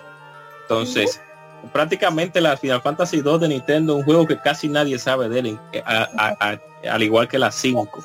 Casi nadie. Hasta- el PlayStation nosotros no lo vimos aquí en Occidente. Que por cierto, la primera Final Fantasy que vieron los europeos fue la 7. Ay, Dios mío. Qué, wow, ya, qué dolor. Ni la 4 ni la 6. No, no, no, ninguna. Ay, Fue la 7 la primera que conocía. Por eso es que tanto wow. europeos, tanto españoles dicen, ah, Final Fantasy 7 es la mejor Final Fantasy. Claro, fue la primera que tú jugaste. Claro, fue la primera. No- Ya, es que no en ese tiempo juegos- en ese Yo tiempo tengo estar hablando de a que tenía el mute activado. Ah, Ah, ok. ay, hombre. Un clásico. Bueno, que eso de que ellos creen que la 7 eh, Jesucristo bajó del cielo porque esa fue la primera que les llegó. Claro. Pero esta Final Fantasy Final Fantasy 3 yo llegué a probar probarla en la versión Jack Sparrow. O sea que hay tigre en la escena de, los pros que cada vez le está dando durísimo a esa gente. Hay tigres que, o sea, los parches y toda la chercha y yo la llegué a probar traducida. Y en ese me hizo bastante simpática. Tiene una cosa, por ejemplo, los summons ya estaban instaurados aquí en la versión original. Sí. El, en el remake lo que hicieron fue que agregaron unos cuantos trabajos que estaban en la en la en la 5 pero que no estaban en esta creo que el, el por ahí lo llegaron a meter algo así pero cuando ya yo lo probé en, en la versión de 10 eh, sí bien pero no es es, es que el- al uno ya haber visto el cómo ha avanzado la saga y todo lo que ha traído y sobre todo tú teniendo el referente de Final Fantasy V que toma ese sistema de Y trabajo que se implementó en la 3 pero lo lleva a niveles estratosféricos ya no es es una cosa que tú la juegas ve le ve la le coge la temática y ve cuál, qué es lo que tiene para ofrecer pero después de un rato como que no te resulta tan, tan enganchante y tú te pones con otras cosas pero es el primer Final Fantasy que ya empezó a meter cosas eh, propias de la saga, como o sea, la checha de, las invocaciones, Sí. sí, que sí, Así Eh, es que aparece sí, yo creo primera vez. Sí. sí. El Chocobo yo creo que estaba desde, si no estaba Sí, de, estaba- de- creo que estaba desde el segundo. No estoy seguro. Pero aquí tiene, tenía cosas muy chulas. Y una secuencia que yo recuerdo es cuando tú tenías que ponerte en miniatura, tenías que usar el estatus de imp para poder intro- intro- introducirte en una zona que era o sea minúscula que me acordó un- o sea me acordó no sino que ahora me resulta un tanto familiar a lo que pasa con Zelda Minish Cap. Sí. que te reduce de tamaño era algo algo por ese estilo pero le digo que como ahí se notaba que la saga quería hacer algo más porque la 1 sentó camino la 2 quedó ahí medio rarosa pero la 3 dijo miren eh, nosotros podemos ver a la cara de tú a tú a Dragon Quest Sí, definitivamente. Exacto. Si nos ponemos en el contexto de 1990 cuando salió, el 27 de abril, que Winsor Sí. pasó en el stream, por eso busqué la fecha. Era que era 89-90. Y óyeme, son increíbles las cosas que agregó ese juego. Eh, Eso de los summon, que, que la clase, que el airship, que qué sé yo cuánto. Digo, el airship yo no sé si fue de la 3, pero o sea, era un juego cargado. Y todo este remake lo que No, hizo fue que nos permitió a nosotros aquí en Occidente poder jugar. Por suerte. Porque mira, la que, que, que y, lame- y bueno, fue bueno sí que lo tiraran en play. Lamentablemente eh, la conversión no fue de que wow, amazing, pero pero, pero todo bien, por suerte. Pues remake, nada, ahí está. Bueno, pasamos al siguiente juego que también es sup- bueno, este sí es verdad que importante. Ustedes han oído la frase My name is Spawn, Jing Spawn. Oh, oh, Sí, hace 21 Oh. años fue lanzado en América GoldenEye 007. Es un juego de disparos en primera persona desarrollado por Rare Limited. basado en la película de James Bond 007, GoldenEye 007. Fue lanzado para Nintendo 64 en agosto de 1997. El juego presenta campaña single player en el cual los jugadores asumen el rol del agente del Servicio Secreto de Inteligencia Británico, James Bond, mientras lucha para evitar que un sindicato del crimen utilice un arma satélite contra Londres para causar una catástrofe financiera global. El juego incluye un multijugador en pantalla dividida, en el cual hasta 4 jugadores pueden convertir en diferentes tipos de modos de juego. GoldenEye fue desarrollado en un periodo de dos años y medio por un equipo sin experiencia, liderado por Martin Hollis, quien previamente trabajó en la versión arcade de Killer Instinct. Fue parcialmente concebido como un shooter sobre rieles, inspirado por Virtua Cop de Sega, antes de, antes de ser rediseñado como un shooter más abierto. El juego fue aclamado por los medios y vendió más de 8 millones de copias a nivel mundial, siéndole el tercer juego mejor vendido para Nintendo 64. Recibió el Games Award de BAFTA Interactive Entertainment y cuatro premios de la Academy of Interactive Arts, Arts and Science, la Academia de Artes y Ciencias Interactivas. De retrospectiva, GoldenEye 007 es considerado un juego importante en la historia de los first-person shooters por demostrar la viabilidad de las consolas como plataformas para el género y por marcar la transición del entonces estilo estándar de Doom a uno más realista. Fue pionero en elementos como misiones de un jugador, elementos de sigilo y un modo multijugador Deathmatch en consolas. El juego es frecuentemente citado como uno de los mejores de todos los tiempos. Un sucesor espiritual, Perfect Dark, fue lanzado en el año 2000 y la reimaginación fue lanzada en el 2010 con el mismo título, GoldenEye 007. O 007, Ulala, como señor, decir. ulala, señor francés. Te- Qué fino, di que es, es- es 007. Qué fino. ¿Cómo se dice? 007. 007. Noble 07, de la 007, ¿no? De...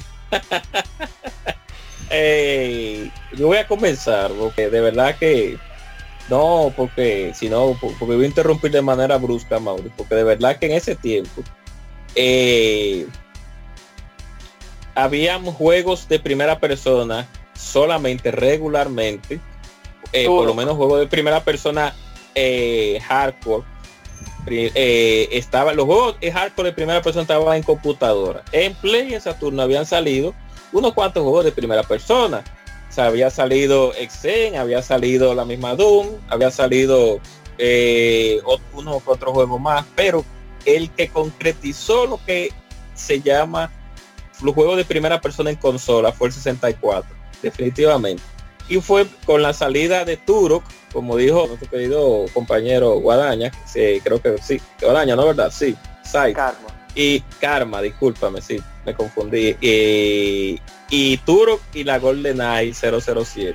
Pero la GoldenEye 007, o sea, ya sacando a Turok ya de, de- de la, de, lo- de la conversación, fue un juego que cuando salió, el que tenía un 64 en ese tiempo como yo, pues de verdad que nos impactó por el asunto de que eh, primero eran uno, uno de los primeros juegos de primera persona que se ve que veíamos que realmente no ponía la consola eh, a fundirse como en las respectivas eh, entregas anteriores de otros juegos de primera persona en Saturno y en, y en y en PlayStation como lo fue la Quake 1 y la Quake 2 y la Exen y la y etcétera y la Duke Nukem entonces ¿qué puedo decir de GoldenEye? primero el, fun factor cuatro eh, multiplayer eh, básico pero muy entretenido como era en ese tiempo que ya lamentablemente no podemos tener en este tiempo Ah, gracias a Dios tenemos cooperativo en internet porque ya eso de tú ir a la casa de un pana y que a jugar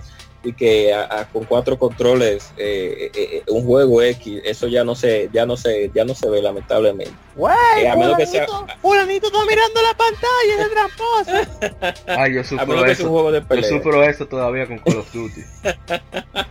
a menos que sea un juego de pelea tú no vas a la casa de nadie y que a jugar y que no tú tienes que tú juegas cooperativo vía internet entonces en ese tiempo eh, ese juego cuando salió fue maravilloso Eh, largo un poquito largo unas mecánicas que no eran del otro mundo claro porque es un juego de primera persona pero el feeling que tenía el juego y la tra eh, el feeling y, y lo y cómo se desarrollaba pues y los gráficos que no que eh, para su tiempo para su tiempo fueron buenos no los últimos pero fueron buenos Ey, ve a GoldenEye Pierce Brosnan. 007 Ey, la Sí. Brosnan, papá.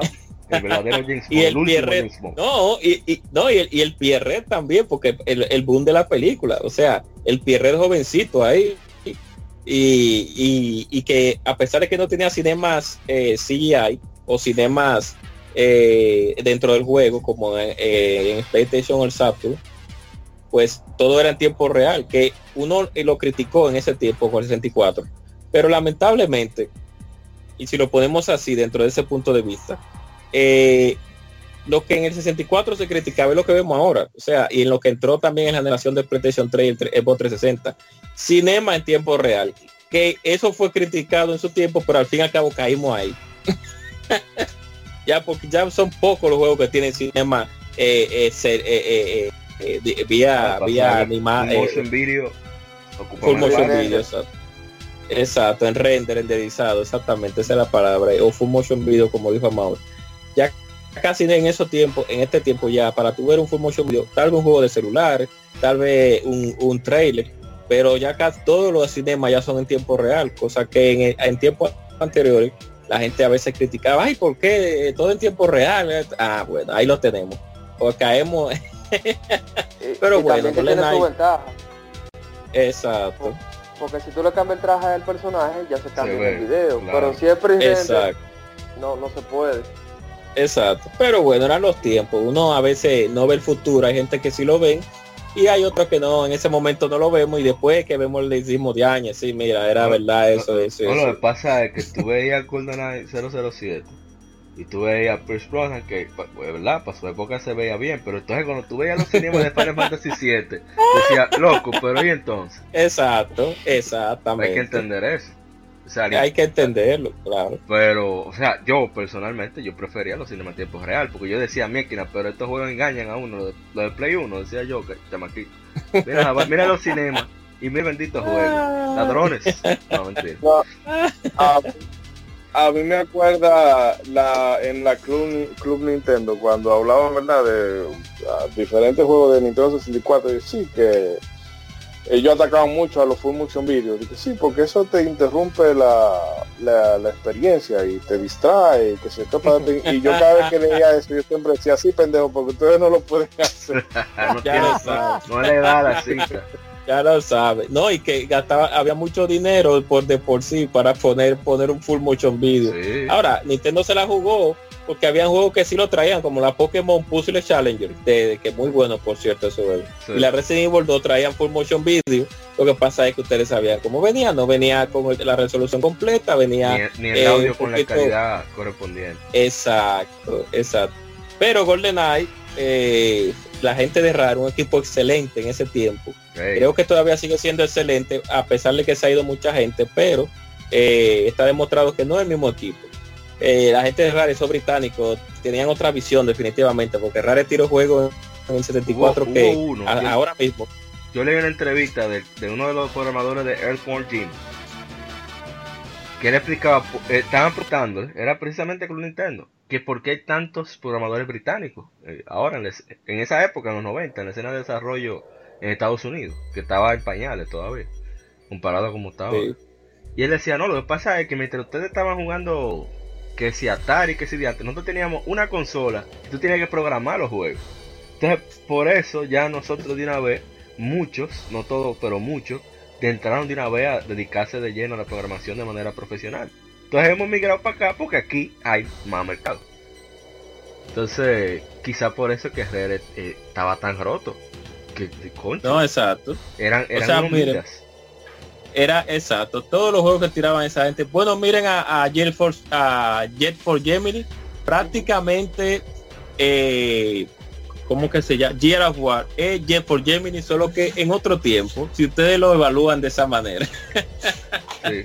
Bueno, yo iba a contar Vean a No, no, ya para terminar, que vean a Jet for Gemini, un video de cualquier mundo y vean a Gear of War y para que ustedes se den cuenta de que el mismo juego, solo que con, otros gráficos, prácticamente.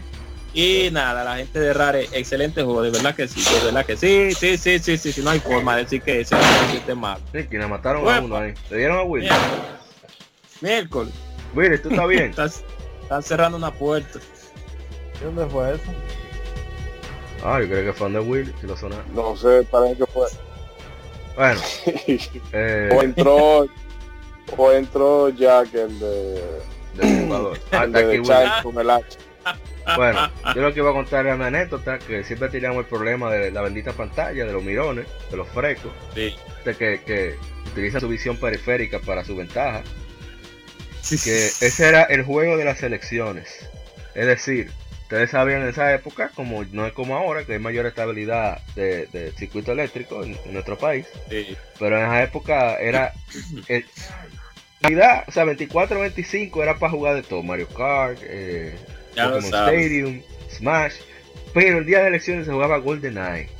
Ca- 14, 15 horas corridas de GoldenEye. Solo se interrumpía para ir a comer y para ver las, necesidades fisiológicas. Pero eso era GoldenEye el día entero. Dando los controles, el que tenía Golden Gun le caíamos a Rocopiolo, no a Cocotazo, a Rocopiolo. Para el que no sepa que un Rocopiolo, de nuestros amigos internacionales, es usted agarra el puño, entonces saca el dedo mayor por mitad, o sea, Uh. encerrado todavía, y entonces por la cabeza se lo pasa rápidamente un movimiento descendente a alta velocidad justo en, en la nuca de la persona eh, y que, que se siente como que lo dejó calvo. Es un rocopiol. Clean hit. Clean hit. Sí, entonces por eso no teníamos problema con la Golden Gun, que es una de las ventajas del coach de, de- de multiplayer de, de, ¿verdad? de tú a tú. Que tú tenías más control Sí. de lo que hacía la persona porque tú podías físicamente agredirle El día y de, y le quitaba su sinvergüencería. No, y que eso fue una de las ventajas del sistema. Diga, Namis, diga, diga, diga. Por ahí mismo le hacían los cerquillos. Claro. Ah, esa era una de las ventajas del Nintendo 64 cuando salió, ese multiplayer agresivo que tenía en casi todos sus juegos. Cuatro gente en cuatro pantallas divididas, eso era diversión total, o sea, es Yo pensaba- lamentable que Yo pensaba que tú ibas a decir que era que era mejor para pegarle el control a la cabeza a la gente. también, también, no, y que ahí, y que ahí que el, el, el azar y el odio hacia tu compañero que estaba al lado se incrementaba de una manera brutal, porque es que el- eh, eh, eh, la maldad era increíble. Es lamentable ya que eso no suceda, pero bueno, pero siguiendo hablando de eso, la diversión a 4 o a 3 a pantalla dividida, lo mejor, de verdad que sí. Ah, Esa- y, ah, otra cosa, las armas y el juego. Recuerden que Nintendo siempre tenía su política, ya eso casi no se ve, su política antiviolencia. Y ese fue uno de los primeros, no primeros realmente, uno de los cuantos juegos de que traían sangre real. No Sí. caía al piso, pero por lo menos se le veía en la gente. Ah, eh, cuando tú le dabas, cuando tú le, cuando tú le disparabas. O sea que eh, las armas del juego también muy eh, está muy bien desa- eh, muy desa- bien desarrolladas para ese tiempo Eh, principalmente la arma que más me gustaba a mí era la, la dos Tobel que era como una no me recuerdo la arma real ahora mismo del, del- de esa arma pero era eh, me gustaba el sonido de esa arma y yo pienso que ah, había una misión la- eh, había una misión que también eh, había una misión en la cual tú tenías que poner ah, las, la- las bombas, las, minas de proximidad, de proximidad. Ah, sí. Lo Con el mejor, relojito. que te la lo mejor, sí, con el relojito, boom. Eh, ¿Alguien más va a contar de GoldenEye? De 007.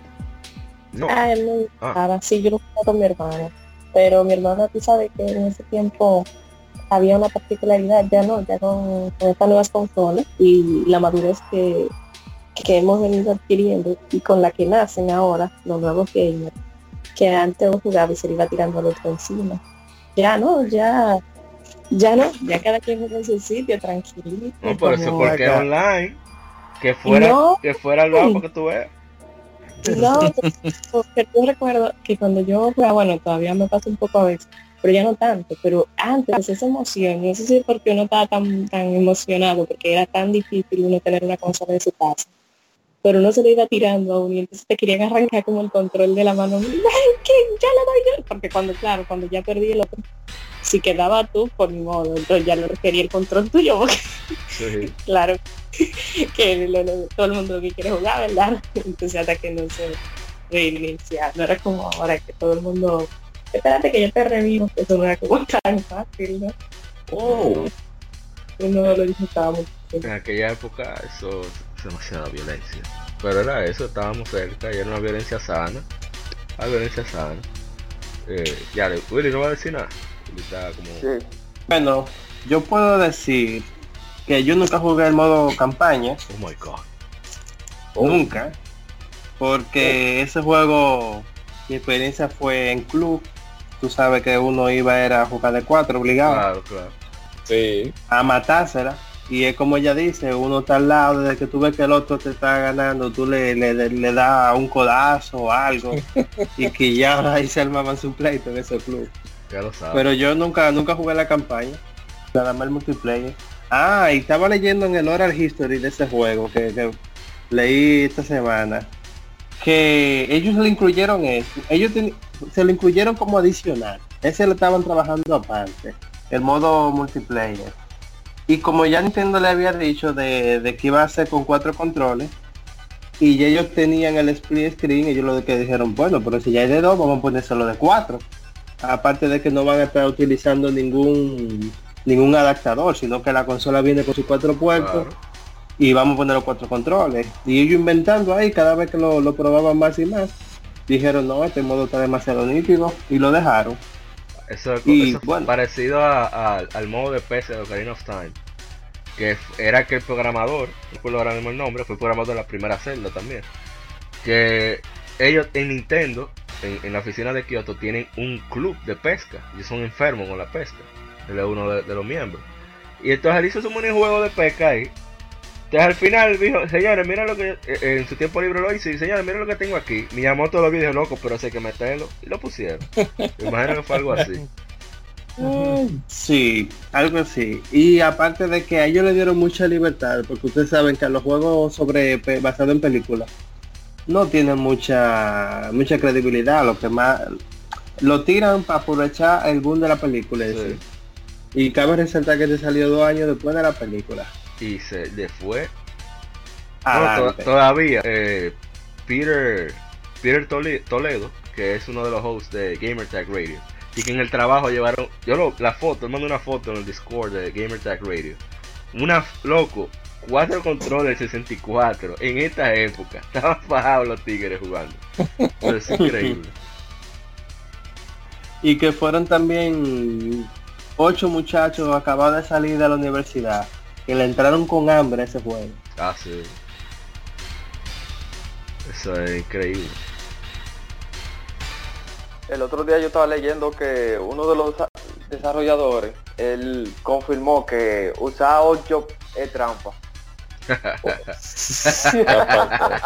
Y Es yo no que- leí esa es que noticia, es un lío es un lío tiene que apuntar para abajo y quién puede Sí, exacto. Tienes que ¿Cómo, darle a cómo se leer. llamaba el que era alto? Que tenía un traje blanco. No y me la cara de Sí, exacto. Con esa de Atenchita, no. Ya lo sabes, 8 es trampa. No, no, no, un robo. oficialmente. Un robo. GoldenEye 007. No, déjenos ahí en comentarios qué tal les gustó ese jueguito. Y ahora seguimos con el próximo juego que es Breath of Fire 3 para PSP. Que es un remaster, por así decirlo, un relanzamiento que saliera primero hace 13 años en Japón. Eh, es un RPG desarrollado y publicado por Capcom. Originalmente salió para el primer PlayStation. Es el primero de la serie Breath of Fire en desplegar gráficos en 3D y tener voces. El título fue desarrollado por el director Makoto Ikehara y presenta una banda sonora inspirada en jazz por los compositores internos Yoshino Aoki y Akari Kaida. La historia se lleva a cabo en un mundo de fantasía donde los humanos viven junto a criaturas antropomórficas y centra la historia en Ryu, el último de los Brute, que puede transformarse en poderosos dragones, mientras busca por el mundo para descubrir el misterio de su gente y reunirse con su familia adoptiva. El viaje de Ryu lo lleva a la adultez, donde se alía con otros personajes que le ayudan en su misión. Breath of Fire 3 no presenta un gran villano en la historia, así que tiene algunos villanos menores para algunos segmentos del juego. En junio de 2005, Capcom anunció que lanzaría un port de Breath Fire 3 para el PSP junto a un port similar de Mega Man Legends, ambos lanzados en el agosto siguiente. El port presenta un nuevo gráfico para el título y fue reprogramado para aprovechar la pantalla 16.9 del portátil. Otra adición es una versión expandida del minijuego de pesca que puede compartirse con otro PSP usando el Game Share. además del lanzamiento en Japón de un libro guía de pesca a color como bono. Una versión en inglés del port fue lanzada en Europa en febrero de, de 2006, contiene la misma traducción del original del PlayStation 1. El 27 de enero de 2016, Capcom anunció que Breath of Fire 3 se lanzaría en la PlayStation Store para PlayStation Vita, PlayStation TV y más hardware compatible con PSP, solo en la PlayStation Network Store estadounidense. Y bueno, ese jueguito que yo le he estado disfrutando muchísimo, de leña, hasta que me tranqué, eso fueron como 15, 20 horas. En el desierto. Y no, lo cierto no todavía. En, en el faro. Que, es no, he entendido, no he entendido la mecánica de cómo funciona la alza de la piedra. Y para no gastarla y no coger un pique. Yo he saltado ahí, pues, respirado profundo. Pero es genial. La música del juego me recuerda muchísimo el, el audio de, de Gran Turismo.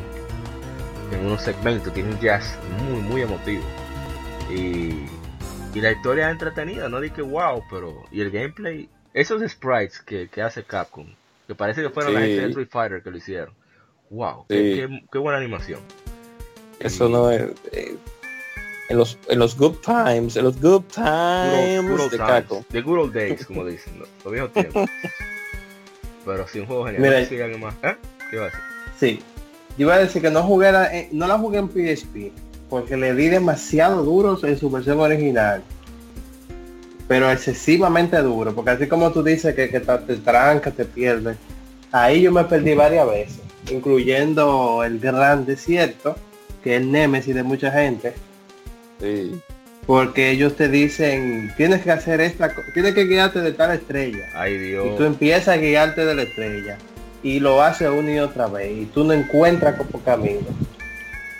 Cuando en verdad lo que hay que hacer es perderse. Sí. Pero hasta para perderse de una forma en específica también. Eh, los personajes, hay una, no me recuerdo el nombre, de la cieguita, que es un personaje bien molesto, porque siempre que tú la necesitas falla el, el ataque. Ah, la que usa los lentes, la, la de la... Sí, sí, La la, de la pistola. Esa loca, sí, es verdad, esa desgraciada. Tú das un muerto y tu mierda, mano. Tú no puedes depender de ella. No. Va, va a usar magia. porque mm, te falla demasiado. Pero sin embargo, cuando hace un hay un ataque que si, si tú le das, eso es critical de una vez. Sí, y ya da duro. No da suave, ¿no? Sí, y hay una batalla con un enemigo que me recordó cuando jugué eh, la Tale of donde está Court. Esa es en Sinfonia, Sí. que es igual de difícil. O sea, es más difícil que el, persona- que, que el boss final. Pero es tremendo juego, en verdad. Sí, efectivamente. ¿Alguien más? Yo, yo debo hacer una confesión. Oh, Sí, yo voy a hacer una confesión que en esa época cuando, o sea, yo llegué a probar, llegué a probar la Profiler 3. Eh, ¿Me escuchan?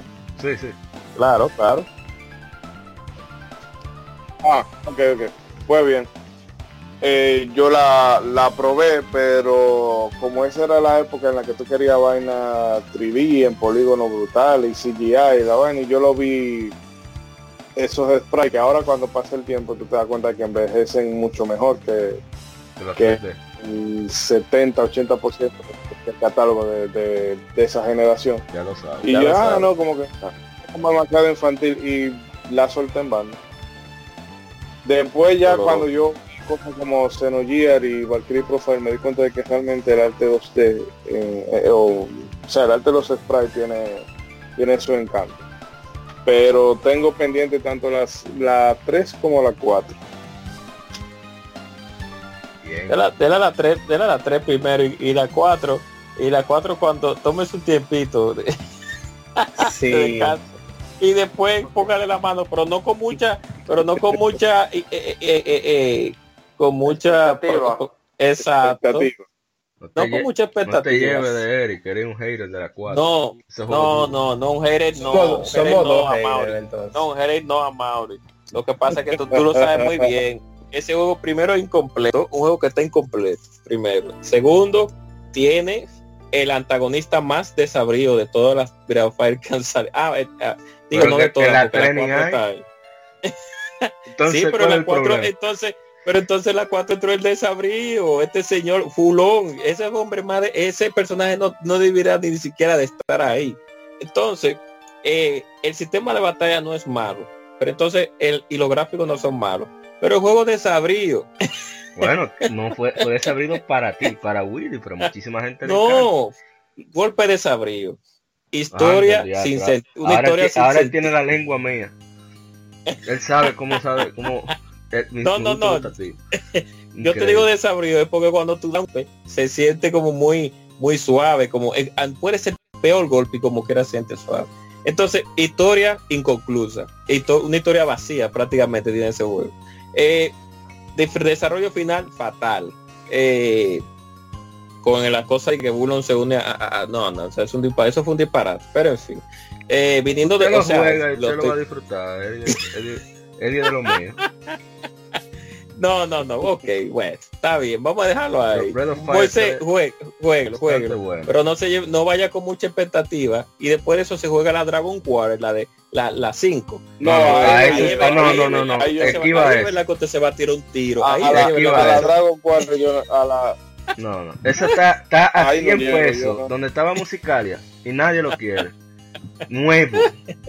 Para PlayStation 2. Bueno, pasamos. Yo nunca, pasamos al yo nunca entendí ese juego. Yo tenía una revista con la guía. No, no siquiera jugué el juego. Leyendo la guía y dije, ¿por qué este disparate? Ya tú puedes saber. Ay, ese, ese juego, yo no sé lo que le dio a la gente de Capcom con ese juego, definitivamente. Porque fue la viniendo de, de- de juegos buenos, eh, incluyendo la 4 que hace esta eh, eh, regular, pero viniendo de, de 1, 3, 4 y venimos a eso. O sea, no entiendo de verdad. No entendí qué Nos fue lo que pasó por la juego para ir avanzando. O alguien más tiene algo que decir de Breath of Fire 3. Karma. Winston no sé si lo jugó. Bueno, Mish. Bueno, yo lo jugué en Play 1, lo tenía un amigo, él me lo prestó, creo que nada más jugué como 10 o 12 horas.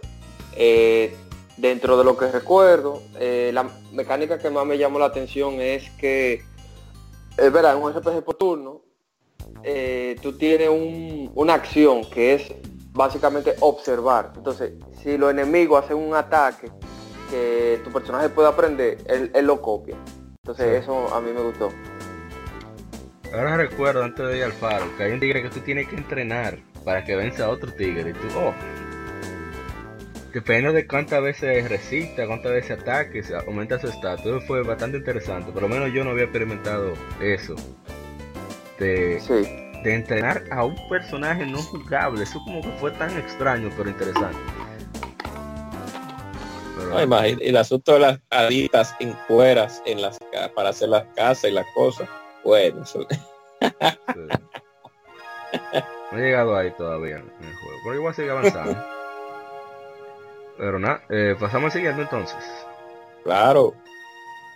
Bueno, el siguiente es un juego que sí es súper importante también, pero importante porque cambió el panorama siempre de los juegos basados en franquicias populares. Se trata de Batman, I am the Knight, I am Vengeance, I am Oh, Batman. Sí, Batman. Hace nueve años se lanza Batman Arkham Oh. Asylum. Es un juego de acción y aventura desarrollado por Rocksteady Studios y publicado por Eidos, Eidos Interactive junto a Warner Brothers Interactive Entertainment, que ahora es WB Games. Basado en un héroe de DC Comics, Batman, un héroe cualquiera, tú sabes, cualquier disparatico.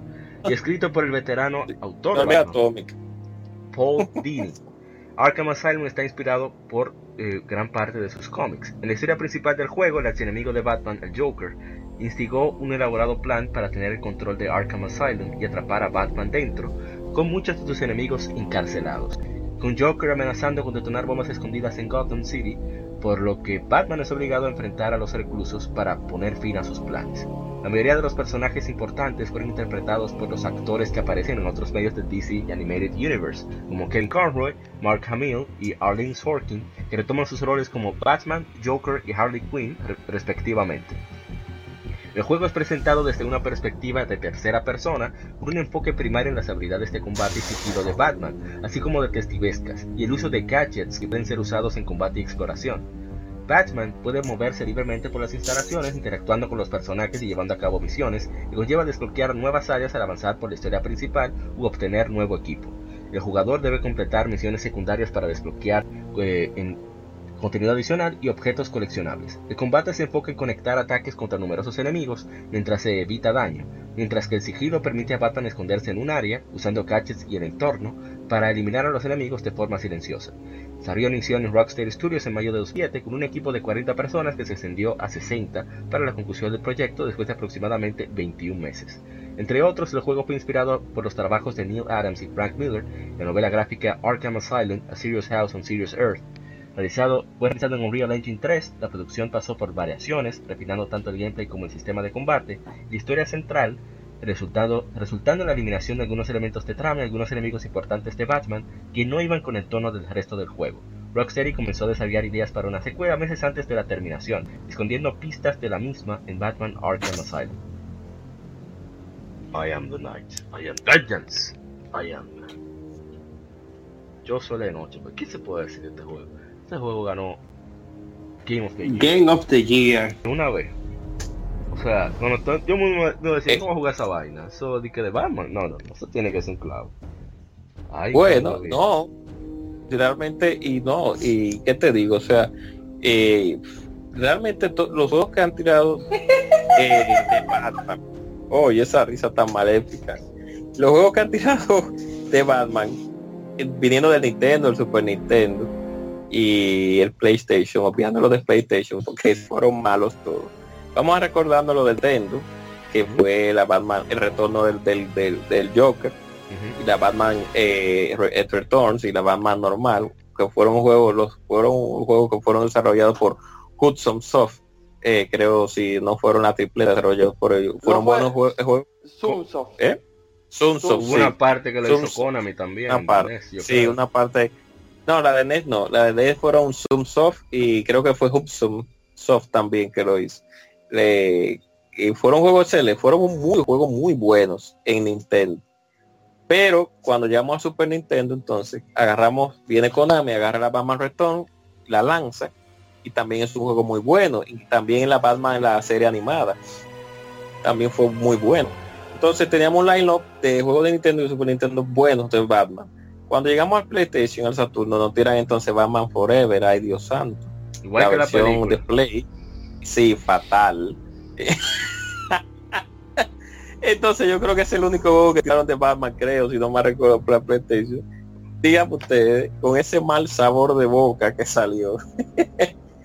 Después vamos al PlayStation 2, que tiraron unos cuantos juegos de Batman. Yo creo que ustedes se recordarán unos cuantos que tiraron. una Batman. Un paréntesis, antes de eso salió en 64 Batman Beyond. Sí, Batman Beyond, exacto, gracias. Joker, ahí fue, sí. Sí, el retorno del, del- el retorno del, del guas, del comodín, del, El guasón.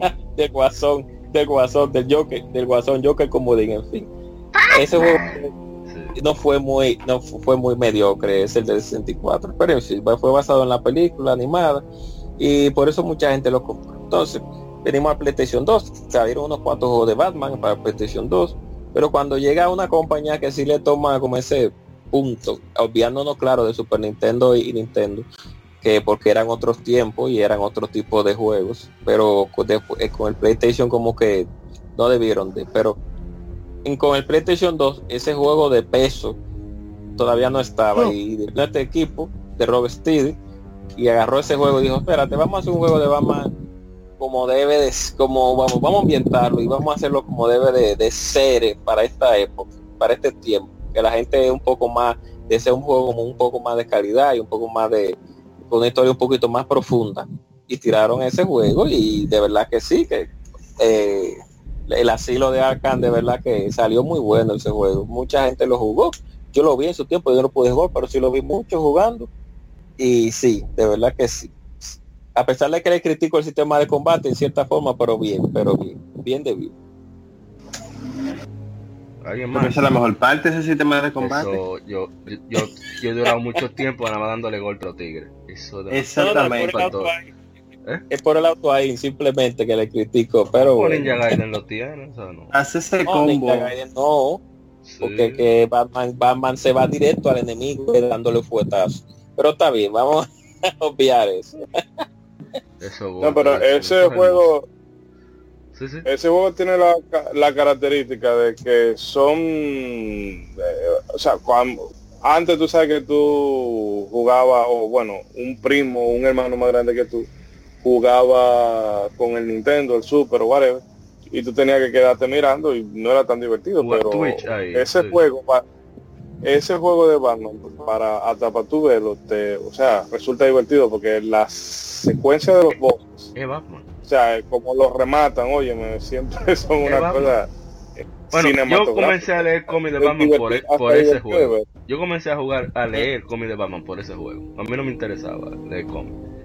Pero es que la Oh. manera, o sea, esos tigres, eh, como dice el doctor, es que Batman hasta camina, él no corre. Tú tienes que darle un botón para que Batman corra, porque es que Batman. No hay que decir más nada. O sea, esa gente se encarnaron el personaje, eh, la psicología, todos lo aplicaron para que tú te sintieras de verdad Batman. Aplicaron mecánicas, quizás no son originales, pero sí movimientos eh, eh, eh, y características y, y me- y- y gameplay, o sea, el uso de gadgets y ese tipo de vaina. Óyeme, eso está genial. Fue, Es que te fue- metieron esos gadgets de, de sacado de, de, de los cómics de de historia, de- de- del cómic, sí. Muy bueno. de Y esos villanos también. Bueno, las peleas con los villanos eran medio flojas. Sí, no eran de que impactantes, pero eran entretenidos, no gustaba mucho. Pero con, con ver esos personajes, ya tú, ya tú eras feliz. E- Este es de los pocos juegos donde yo disfruto hasta el diálogo. O sea, yo me he reído muchísimo con el Joker. eh, y, y, Con el comodín, y- comodín. Y, no, no, siempre English, nunca español. Con, el comodín. y, con- Ah, y hay uno... y los actores, Esa- o sea, esa interpretación de, de Mark Hamill y, y de, y de Kevin Conroy, Dios. Eso es- bueno, ganaron gasta por interpretación por esos juegos. O sea, es increíble. La, las escenas de del Pantapájaro. Ah, sí. Esos fueron, eran 2D. Eso era- fue brillante, en plataforma 2D era. Y fue brillante el trabajo que esa gente hicieron con, con- con acomodar. Que era raro ver eso. Que acomoden buen diseño de nivel 2D. Eso- esa gente se pasaron la ambientación, el diseño, los gráficos, el gameplay. Lo que yo nunca completé en ninguna de las trilogías fueron todos los acertijos. Ya no, eso la sí era para ma- vago. Es que lo hagan ellos. Yo no voy a bregar con eso. Sí. Ah, yo hice Oh. lo de la 1, lo de Asylum. No, no. Yo ninguno. Dije, no, no, no, no. Ruede. Yo me volví loco cuando vi ese puntico verde. Y Yo dije, nah, vamos a dejarlo ahí. Muy bueno el juego, pero no es Bueno, para eso- matársela atrás de todo eso, a completar mapitas. Básicamente cuando tú lo completas es para tú poder cerrar la parte de- del acertijo. Porque como, como tú te das cuenta, el acertijo no sale, él nada más te habla eh, por, por la radio. Entonces, eh, a, a medida que tú lo vas completando, se va desarrollando y concluyendo la, la parte de él. Bueno, en Arkham Knight yo hice todo, todo, absolutamente todo. Me quedé en 98% por esos acertijos. Ah, igual yo.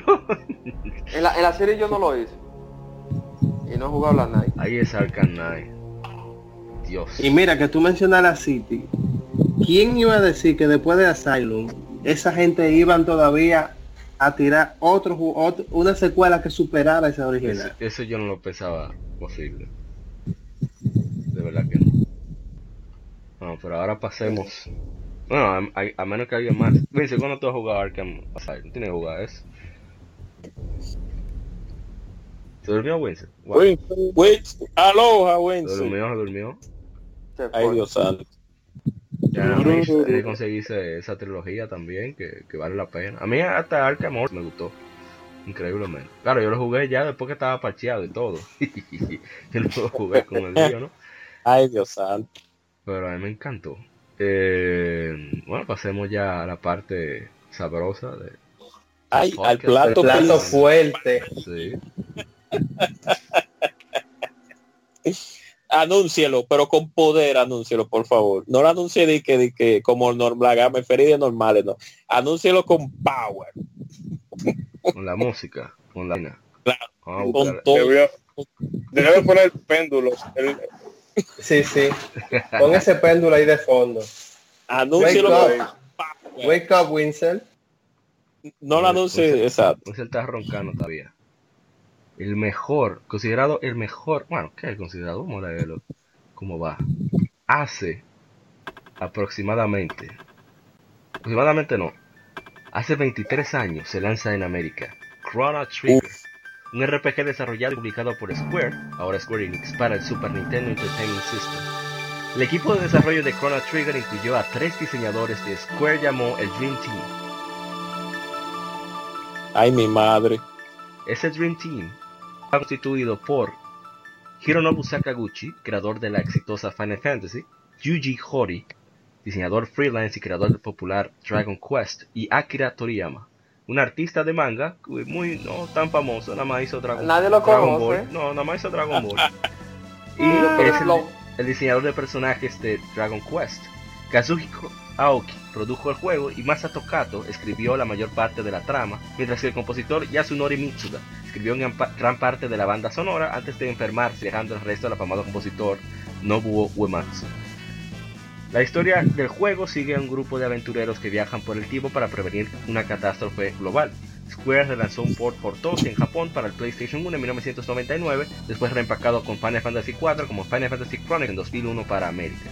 Un port ligeramente mejorado, nuevo contenido, de nuevo por 12, fue lanzado para Nintendo 10 en América y en Japón en 2008. Esta es la que considera, como dice Ronaldo Hotel, la versión definitiva.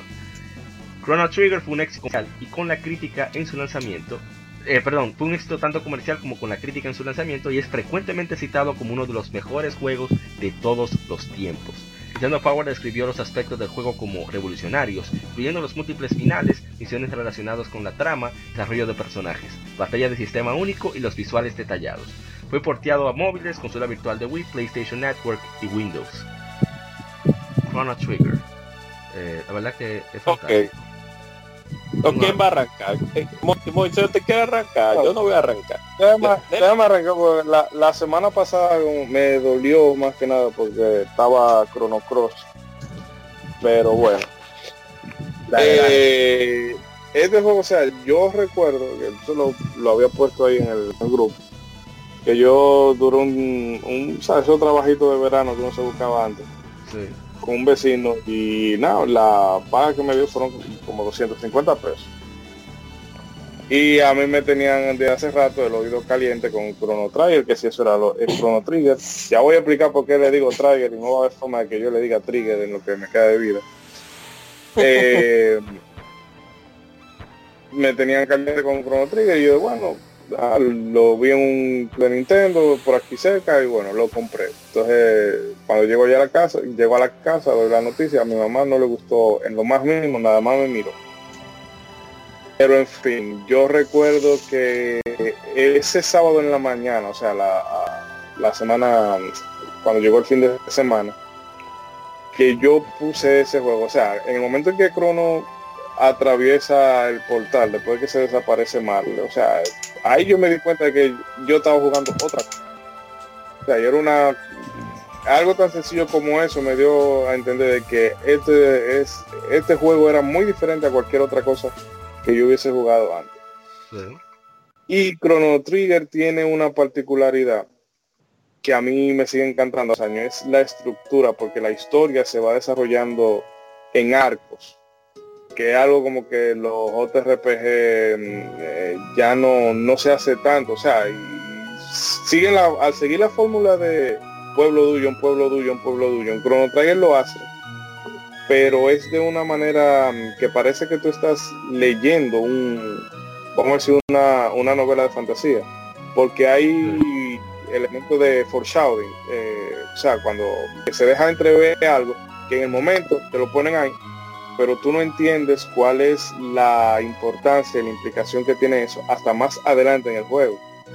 Por ejemplo, a Magus te lo van presentando de poquito, una estatua aquí, una estatua aquí, pero ya cuando tú llegas a la mitad del juego, tú te das cuenta, cuenta de cuál es la, la- la importancia de Magus. Sí, Y, y personajes como Melchor y Baltasar. sí. Eh, y el gameplay, o sea, tú no tienes que pelear batallas eh, que no aleatorias. Entiendo que tú vas caminando por el mapa y tú puedes esquivar al enemigo si tú quieres, no, no tienes que estar repitiendo o bueno, aunque no hay puzzle, pero que a veces tú quieres hacer algo concreto en un juego, en un JRPG de los de antaño, y el random encounter no te deja. Pero aquí tú podías saltar todo eso. Y la música magistral. O sea, yo respeto mucho a Yoshinori Mitsuda porque eso, ese suceso que le, que le ocurrió de él querer llevar la música, o sea, le, le dijo a Sakaguchi, no, mira, si tú no me dejas hacer la música de este juego, yo me voy aquí. Oye, ¿cómo fue el lío? Que me te interrumpa. eh, Mitsuda-san es, bueno, Sensei, tipo, repito, uno de, mi, de mis compositores favoritos en general, o sea, incluyendo ya clásica, todo. Él era uno de los ingenieros de audio de Square Enix en ese entonces, de, de, de Squaresoft en ese entonces. Él era muy pana, o sea, pana de, de, de hasta bebé y cosas, de masa tocato. Y le dice, concho, mano, yo estoy harto de nada más estar eh, pegando con cosas de otro. Yo quiero hacer algo, algo yo. Dijo, oh, pero mira, yo, yo tengo este proyecto. Vamos, mete mano. Entonces le da y mira lo, lo, lo diferente y lo original que fue. Bueno, sigue hablando tú, pues. No, no, eso que digo, ¿no? Y saca, no, va, ya para donde Sakaguchi le dijo, no, no, está bien, te voy a dejar, pero que el tipo se entregó tanto al proyecto que hasta se enfermó. Sí. Y óyeme, o sea, que con razón es el de Nintendo. Porque que tiene, tiene todo. El, el arte, el que es, para mí es el juego que mejor ha envejecido de toda la historia. O sea, en diferentes aspectos. Hay juegos que porque, por ejemplo, un Super Mario Bros. Siempre va a ser grato de jugar, pero eh, es simplemente porque tiene la, el factor jugabilidad que lo que destaca, pero en Chrono Trigger es que es todo que ha envejecido bien. Y no, no, para mí ese es el mejor videojuego de, en lo personal, mi videojuego favorito de toda la vida. Y voy a darle chance a los otros, ¿verdad? Porque creo que me estoy excediendo un poco. No, puede darle 10 minutos más si quieres. Sabemos que no te cohibas. ¿Qué yo le puedo agregar? Mira, aparte de que lo ha acabado como algunas 20 veces, aunque todavía me falta por descubrir tres de los finales diferentes, dos o tres, lo he sacado con la mayoría. Cuando yo lo jugué por primera vez, lo que me sorprendió es el cambio. O sea, tú estás jugando en un jueguito, vas a una feria, ahí en la feria tú empiezas a, a darle un paseo a Marley, que tú no sabes en ese momento con una princesa. Va donde un viejito, le come su pollo, empieza a dar vuelta con la princesa hasta que pasa algo. Y tú te quedas como, bueno, aquí que empezar el juego. Estamos en 2018, ya tú puedes decir qué es lo que pasa. No, que vamos a a esta altura de la vida, tiene que revisar. 23 hasta ese, hasta ese momento yo no lo sabía, en ese, ese momento. Te, te, estoy contando lo que pasó cuando yo estaba jugando eso. Ah, no, no, no, te digo, como tú dijiste algo, que dije, no, que puede hablar con libertad. Y que hay spoiler admitido ya. Claro, yo 23 años. Viaja en el tiempo, y ahí que tú dices, empezó el juego.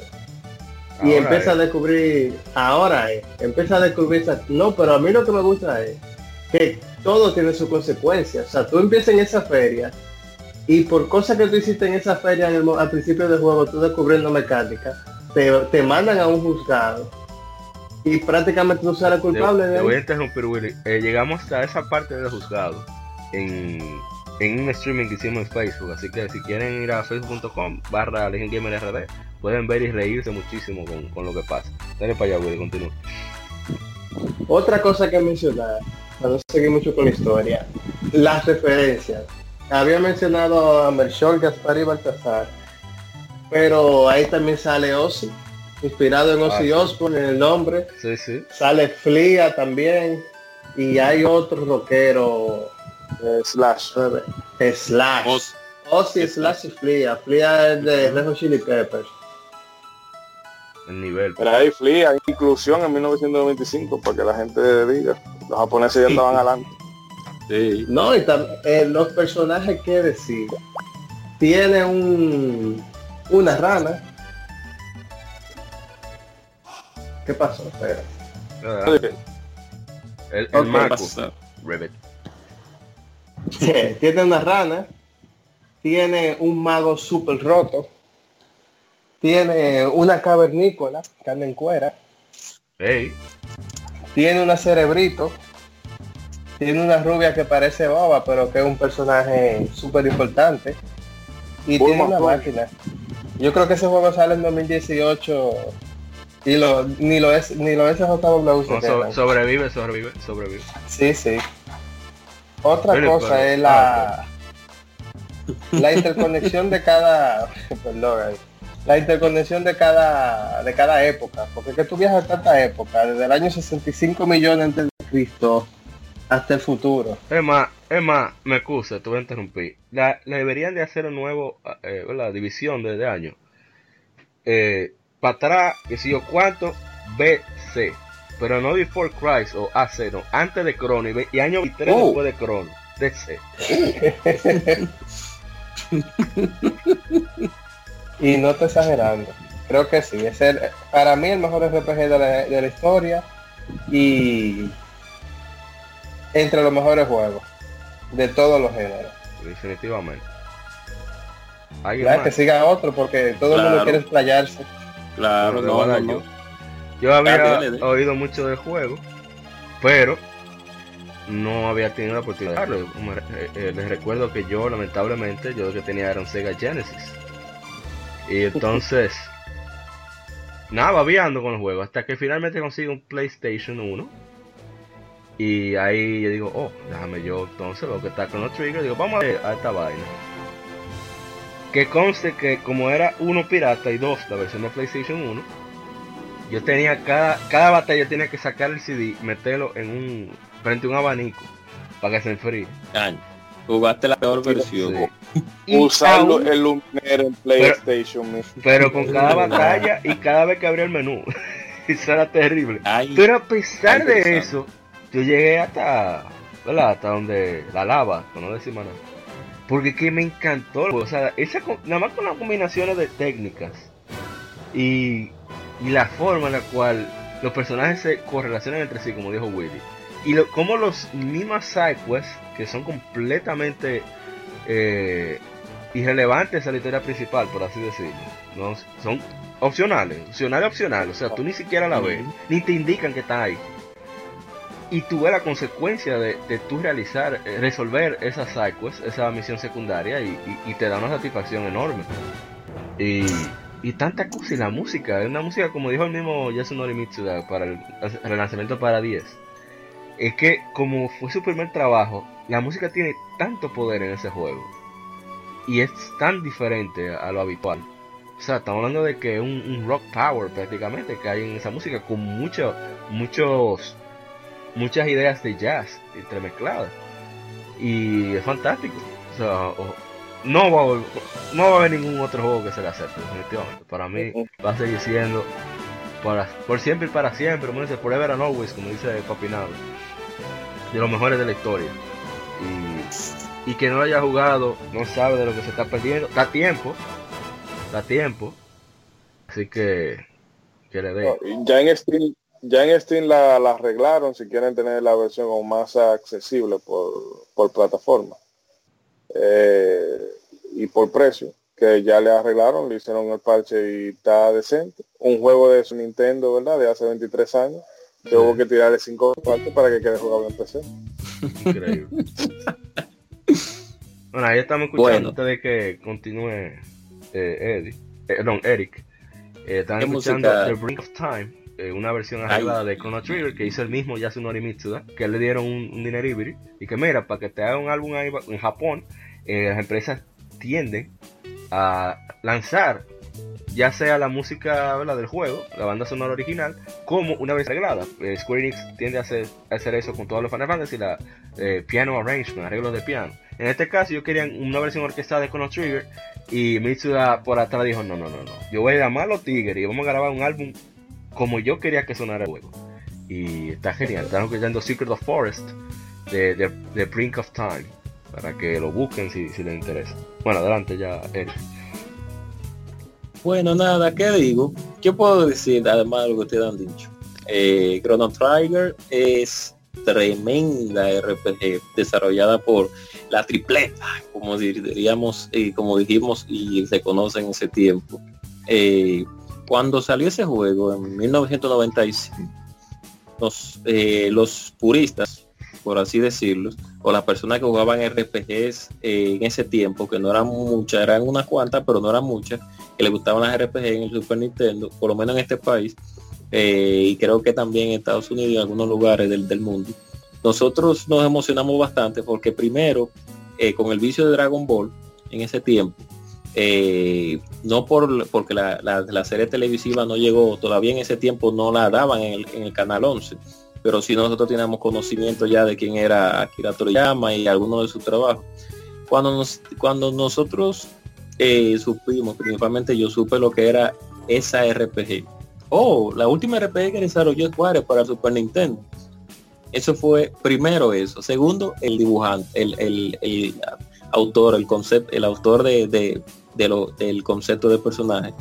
Y tercero, exacto, creador de, diseño de personaje. Y tercero, entonces, el, nombre de la persona que estaba también en, la triple, que era el, uno de, estos del desarrollador, por así decirlo, más conocido de la saga de Dragon Quest.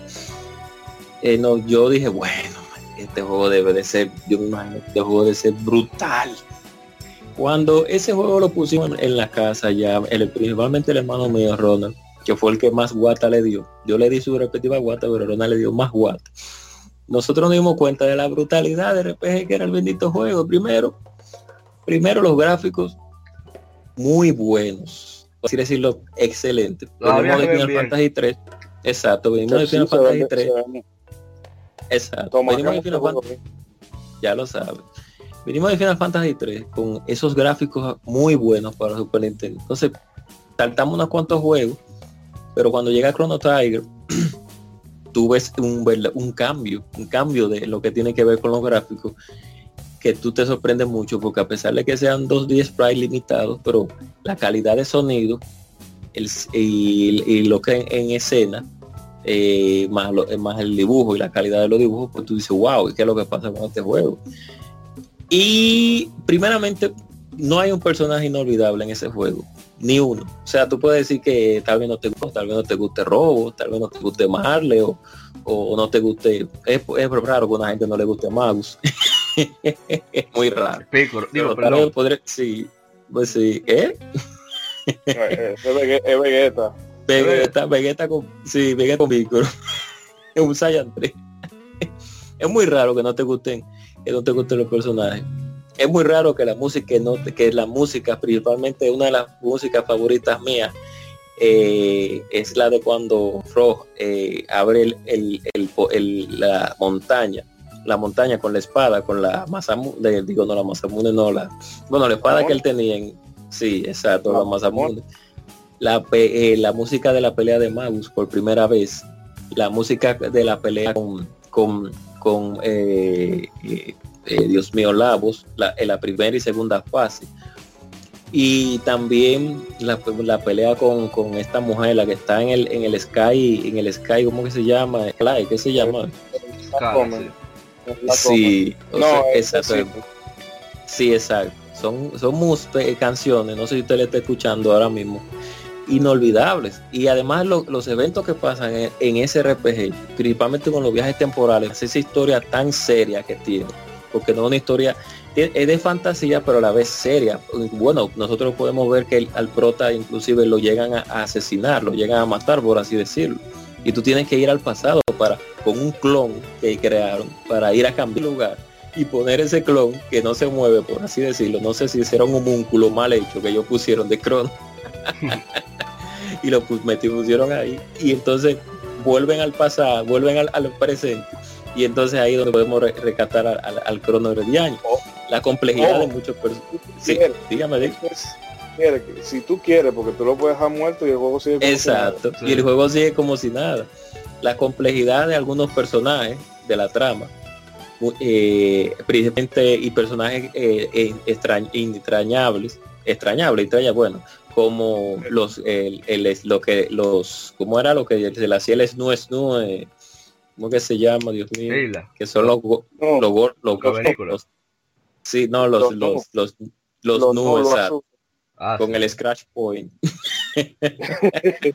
Y, y el motorratón, Ey, Sí, el motor. el que el tú echas la motor- carrera con él. O sea, son muchas cosas que hacen que sí, exacto. El, el, eh, que hace que Chrono Trigger, porque eso es lo que no tienen las muchas de las RPG actuales, que es como decía Moisés y, y, y tú, Amado, que esas son cosas que se han perdido en las RPG de actuales. Esos, esos, esos eventos que pasa, que son simples, pero que te, se te quedan en, en el corazón, como cuando, eh, como cuando este muchacho su, eh, le Adel extrayó al Doom Train, es cosa, eh, eh, Sabine.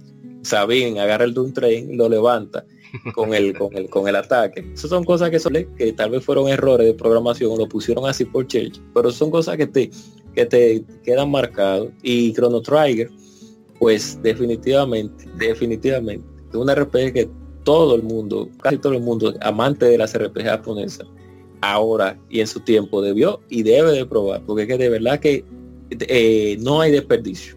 Es un sistema de batalla eh, medio complejo y divertido a la vez. Eh, enemigos que también daban mucha lata. eh, buenos gráficos, buena música, buena historia. Y, y el final, y la música del final, por de por Dios, Dios mío, que muy, muy excelente. De verdad que es un OST que no hay desperdicio. No se puede decir, no se puede hablar mal de Chrono Trigger. Debe no hay ser- manera de decir que Debe ser una de las mejores partituras que se han hecho cualquier vaina que, que, que se ponga en una pantalla en la historia. Eso es increíble. No, pero el Corridor of Time, eso no Eh, tiene ah, mamacita. mira, qué bueno- Qué que lo mencionas. Póngalo ahí, póngalo ahí estamos escuchando una versión interpretada por un grupo japonés, un, un quinteto, que tienen una guitarra, un requinto y, y un cello, un contrabajo. Y suena bellísimo. Gracias a mi vecino por traer del niño a esta hora de la noche gritando como cosa loca. Déjame activar el mute que me estaba confiando demasiado. Ay, no, no se escucha tanto muy Dale, dale para allá, dale para allá. No, no, no continúa. Una, una vez, tú sabes que estamos hablando de la parte emotiva. Tú sabes, cuando tú usas Luca y viajas al pasado para salvar a su mamá, sabes que ella no es inválida. Siempre Sí, está como sí. con un humor terrible. Sí. Y invento, el papá salió un invento mal y ella quedó inválida y eso como que le afectó. Cuando tú tienes la oportunidad de salvarla, que un fun fact que tú usas el LA RA para deletrear su nombre, que en el control de Super era literalmente su nombre. Y tú la salvas cuando tú vuelves al tiempo presente, que ve el cambio de actitud, hay que tú te das cuenta que todas las secciones que tú haces en ese juego impactan de verdad en los otros personajes. Ahí, o sea, tú tienes una madre genial. Eh, señores, un tema que ahora, eh, aprovechar y darle su palo a los Social Justice Warriors, Dígalo. de que a veces van, ah, que si yo qué, que la representación de las mujeres y lo que tú quieras, pero tú tienes un personaje como Ayla, que es físicamente, o sea, el personaje más fuerte que, físico, el personaje más fuerte que tú tienes. Y es la jefa de su tribu. También es la líder de una tribu. Sí. Y o sea, es un personaje que tú lo pones y tú no tienes que estar eh, queriendo, o sea, como imponerlo así, de que, ah, que esta es la mujer que más rompe, que si yo qué para ti, que mira. eh, No, o sea, el problema no es que un personaje... Sí, tú lo pones de orgánico y a nadie le va a molestar, que eso es lo que mucha gente no entiende. Y lo mismo Luca, Luca es el cerebrito y encima de que tiene, eh, eh, después de Magu, es la, la, la magician que, sobre todo si tú no haces lo que tú tienes que hacer para poder reclutar Magu, Luca es la mejor magician que tú tienes disponible. Sí. Y, y luego tú tienes personajes como Scala, que, eh, o sea, la tipa dice, bueno, no vamos a ir todo al carajo, pero yo me voy a sacrificar para que se salve todo lo que se pueda. Entonces, eh, Chrono Trigger hizo mucho, um, o sea, no Chrono Trigger el juego, sino Yuji Ori y Masato Kato. Planificaron todo de una manera que se sienta orgánica y, y eso lo han hecho los japoneses siempre y no hay que volverse ahora loco porque si, si hay mujeres y si no, porque siempre ha habido mujeres y con muchos, y, o sea, y sobre todo esos personajes femeninos de Trigger sean son un personaje con mucho respeto tú no puedes decir que, ah, que, que si es débil, que si es, y son femeninas. Sí, esa es la cosa. Y una y una una cosilla más. Eh, o sea, que es increíble, te digo, que eh, ese juego, te digo, es que el que no lo ha jugado ahora, yo lo envidio, porque si después de escuchar esto le da por probar el juego, va a descubrir, o sea, una de las mejores experiencias jugables que va a tener en la vida.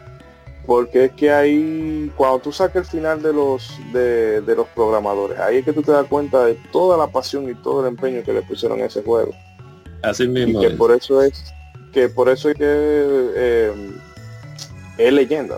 Con todo el permiso de Zelda, pero ese juego también es otra leyenda. Que por cierto, eh, en un PAX, eh, una convención, o sea, Sakaguchi admitió que él luchó por un Chrono Trigger 2 y los ejecutivos de Squaresoft dijeron que no. Que no y que no. Ay, yo esa hicieron. yo- él debió dar nombre para hacer un favor a una humanidad y borrarlo. Mm. Yo creo que por eso que no lo dio. Él sabe que habemos Eh, gente loca. Pero bueno, que no nos olvidemos de que tu- tuvo dos, eh, sí, dos secuelas, o sea, son la Radical Dreamer, que luego la dijeron, el mismo Cato dijo, bueno, bueno, esto como que no me como quedó, y la pusieron como un evento alterno. Y Chrono Cross, que el asunto con Chrono Cross es que si uno no, no se adentra en el juego, pasa, digamos, el primer disco, tú no sientes que el juego es una secuela de Chrono Trigger. Pero es que en realidad sí lo es, porque de hecho Kato decía que él sintió que la historia de Scala se quedó eh, se quedó colgando después de, de lo que pasa en, en mitad de Chrono Trigger. Y él sintió que no, no, espérate, que todavía No, Scala hay mucho que contar de Él recientemente dijo que su idea era seguir la experiencia, pero no necesariamente la historia un Chrono Cross. Que, que no fue que tampoco le quedó satisfecho. No, era él lo que, lo que, o sea, de las cosas que eh, leyendo por ahí, él lo que quería, o sea, con Chrono Cross lo que quería es eh, seguir la historia de Scala, pero sin que, sin, vamos a decirlo así, sin recostarse de lo que ya había hecho en Trigger. Y además, si tú no tienes a Hori ahí, imposible. No, pero realmente si la gente se olvida de- del tema mm, del tema del sistema de, de- la jugabilidad y el apartado artístico, Chrono Trigger y Chrono Cross, o sea, es una línea, o sea, una línea, recta que va del punto a- al punto B. Eh, porque te están, es como un embudo, empiezan separados, pero ya después de un tramo encaja todo. Pero es, es, eh, es un tema para, para otro podcast. Eh, no sé, organiza- Tú sabes que no se ha mencionado mucho ¿Qué cosa? lo de las habilidades. Que tú sabes que hay una parte que ya tú empiezas a hacer las mezclas de habilidades, dos o tres personajes. Tú sabes, había personajes que uno casi no usaba, que después que se habilitaron esa habilidad en conjunto, tú empezaste a usarlo para empezar a descubrirme, hacer tu propia mezcla, hasta que sacara todo. Tú decías, bueno, yo no uso mucho a Frog, pero tú juntabas Frog con Ese Mario. X-Strike era lo máximo, mi hermano. Esa, a Frog con Cross. Con Crono. A, a Frog con. Déjame ver. Ah, a Robo con Mario. A Robo con Crono, que hacían esa habilidad de, de llenarse. O sea, tú podías sacar Marley y todavía tenía a tu personaje healer por ahí. Y la, la versión final del X Strike era con Robo, que entonces la pasaban Con Robo en el medio, sí. Robo con la, con la tacleada. Oye, le daba un solo, pero de que le daba, le daba. No, pero ese Y el ataque que Crono saltaba y, y Mane y Luca unían el fuego y el hielo y Crono lo clavaba en la espada. Sí. Mm, eh, No me recuerdo el nombre de ese, pero ese es uno de los ataques más fuertes. A mí No, el ataque que no. Ah, no, el ataque que más me gustaba a mí mágico eh, mágico claro está era el de Magus la materia negra la Dark Matter ese Dark sonido Matter. que metía cuando se llevaba agarraba al enemigo más poderoso y lo metía en el era 3D. círculo y se lo llevaba Ah, no, 3D no, en esa época. ese- el hoyo negro. el hoyo negro exacto no y la, y la materia negra también o sea sí exacto Eh, el, el black hole y la materia negra porque cuando tú cuando Magus unía a tu equipo tenía las habilidades eh, la- el light por 2 creo que light 2 eh, fire 2 que Marle no lo tenía en ese tiempo creo no sé si no sé si digo Marle no Marle sí No, no, Marle Eh, no. Luca era la de fuego. Sí. eh, sí, Luke y Marle no tenían, bueno, Luke y Marle porque también eh, eh, Magus tenía las habilidades de fuego, hielo eh, y tierra, la tenía eh, eh, él para él solo. Y también que era un brawler, o sea que bien quitaba duro y tenía magia, o sea, el personaje era completo, es decir, eh, por así decirlo. Mago rojo. Mago rojo. No, Uno lo ponía de, un- de uno en su padre para verlo, para verlo flotando. Ah, sí, es verdad. Todo el mundo corriendo y él volando. Ratas. Permiso. Que mira como ese personaje de Magus, que tú piensas que por gran parte del juego que va a ser el villano final, como luego te dan ese giro de guion y es realmente el personaje más trágico de de, de- de- de la trama, porque es el que verdad que se le el que se le muere la hermana en circunstancias, o sea, se le va el reino al carajo, pero no es que- es que se le va el reino al carajo que cuando él se cae en pedazos eso es lo más brutal que yo recuerdo. Después- fin del mundo en la serie. Y luego verdad que se pierde en el tiempo. O sea eso es eh, eso fue una genialidad. Y Sí. estamos hablando de un juego de 16 bits Esa pelea con Magus la primera vez cuando tú vas corriendo y se van a, eh, prendiendo esos candelabros. esas luces. Pu. Tú sabes que sí. eh, en, la, en la versión de PlayStation que te ves esa, eh, en anime, Sí. esa fue una de las de las que más me gustó también. Junto con cuando abren la montaña. sí Lo único No, que cargaba, duraba tanto cargando que el Play 1 es difícil. No, ese jugar. juego, la versión de PlayStation 1, que no sé por qué hacemos streaming, hay que va, es la digital, jugarla en el PSTV o PlayStation Vita, que y en PlayStation 3 siquiera puedes jugar bien. No, no, muy lenta. Tiene que ser en Sí, PSP, usted no PlayStation TV o PlayStation Vita. Oh, Sí, sí, si no puedo los 70 los 70 que te piden en Amazon por la de 10 Ay, no la jueguen en el Ay. PlayStation, por favor. Yo di es- 20 es de- como dos años después. Es muy Sí. doloroso. Mira que la que yo tengo de Play 3 y, y en Vita me la dieron gratis en el Plus en 2011. Bendito mexicano, güey. No, es que en esa época Ah, verdad, no- verdad, verdad, sí, sí, verdad, que en esa Esa época fue la daban juegos de época. Play 1. Sí, daban jueguito. Yo ahí yo tengo Street Fighter, la Castlevania, la Symphony of the Night, la Street Fighter 2, Super Street Fighter 2. En esa época daban muchos jueguitos así porque el Plus como era opcional y Sí. todavía no no no de que los juegos del mes que se y dieron esa crono y yo la volví a acabar como cuatro veces más. Lo máximo. Eh, Winsel se fue, parece. Eh, Se durmió, se durmió. se durmió. Anami se tenía Se compromiso. también. Eh, eh, Ah. Karma, no sé, eh, eh, yo, yo creo, creo que está ahí, o, No es- o- Guadaña, la- El headset. Guadaña. Ah, ya tuvo que irse. Yo nunca veo hoy. Ah, mira, no me está aquí. Ah, Vamos a ver este juego extraordinario y, y la verdad que a mí me gustaría algún día ir a un concierto de, de Chrono Trigger. Donde sea que lo hagan.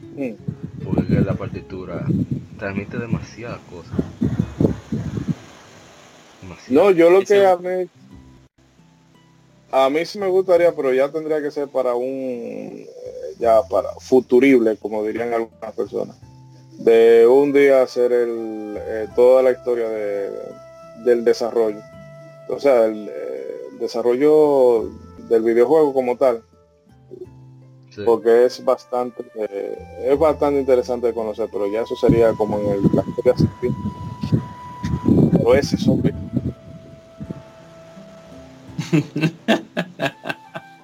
Ay. Trigger, no, la verdad que es un juego bellísimo.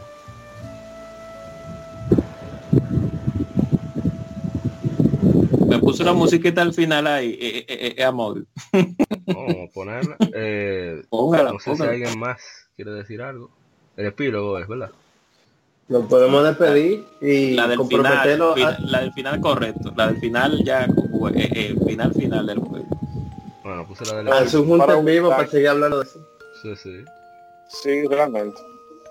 Chrono Trigger, no, la verdad que es un juego bellísimo que no tiene desperdicio, que todavía hoy se ve increíble, eh, que es súper divertido. Y eso, que el traductor, en el caso de nosotros occidentales, nada más tuvo como, como seis semanas, cinco semanas para poder traducir el juego completo. Él dijo que él, lo disfrutó, pero que si le hubieran dado tres semanas más o un mes más, eh, hubiera hecho unos cuantos cambios todavía mejor. Pues todas esas referencias, sobre todo con Ozzy y eso, fueron cosas que se le ocurrieron a él y que Square le aprobó. Entonces, hasta, o sea, hasta el traductor estaba emocionado con el juego. ¿Tú has visto eso? Yo creo que ya, no- ya, eso, ya eso dice demasiado. Masterpiece. Entonces, nada, se fueron, este fue el Game el Game Efemérides intenso, casi juegosidades, eh, Chrono Trigger, así que ya vamos a cerrar el programa, voy a dejarlo ahí con la música del epílogo, la cerremos con eso, eh, lo bajé demasiado, eh, bueno, la despidan, señor, bueno, Wilson se durmió, comience usted, señor Will, excunta. Bueno, no hay mucho que agregar. Eh, gracias por la invitación. Nos veremos en una próxima entrega y el próximo año volvemos a hablar de Chrono Trigger. Yes. Eso va a ser fijo ya. Un especial sobre el Chrono Trigger. Eh, señor Eric, ¿era usted? Nada, eh, hoy el, el, el tema principal era Chrono Trigger realmente, aunque era una gama efeméride. Sí. Y nada, así mismo es. Y gracias por, por seguir luchando. Y gracias al equipo de Legion Gamer por siempre estos tan, tan extre- extremadamente jugosos y sabrosos trabajos que están haciendo por y para la comunidad. O Autopayola. sea que, Gracias. Sí. Así que nada, eh, les recomiendo los juegos que hemos mencionado en, en esta gama efemérides, que le pongan la mano, porque de verdad que sí, que fueron juegos excelentes. Y con mención especial, claro, a Chrono Trigger, que sí, que sí y que sí. Así que ya ustedes saben. Así mismo es. Bueno, eh, dio falta también Como la señora Namish. y a Namish también. Señorita Namish. No te escucha bien, Namish. Y ahora, Un poquito mejor, pero está cortando Un poco muchísimo. Ujú.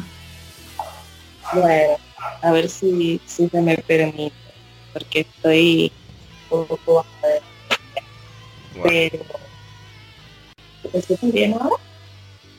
me- más o menos, todavía no está mal. Muy, muy, muy mal todavía. Es la estación. estoy un poco sobrecalentada. Ahora lo veo un poquito. mejor ahora. Nada, eh, el día de hoy me agarraron con un juego que realmente no es de mi, de mi target, pero igual lo desglosaron bastante, bastante bien.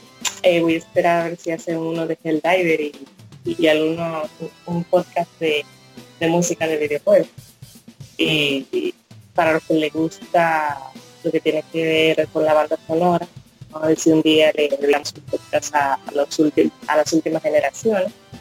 Sí. Y, y nada, un placer estar aquí y vernos otra vez en un podcast eh, maratónico.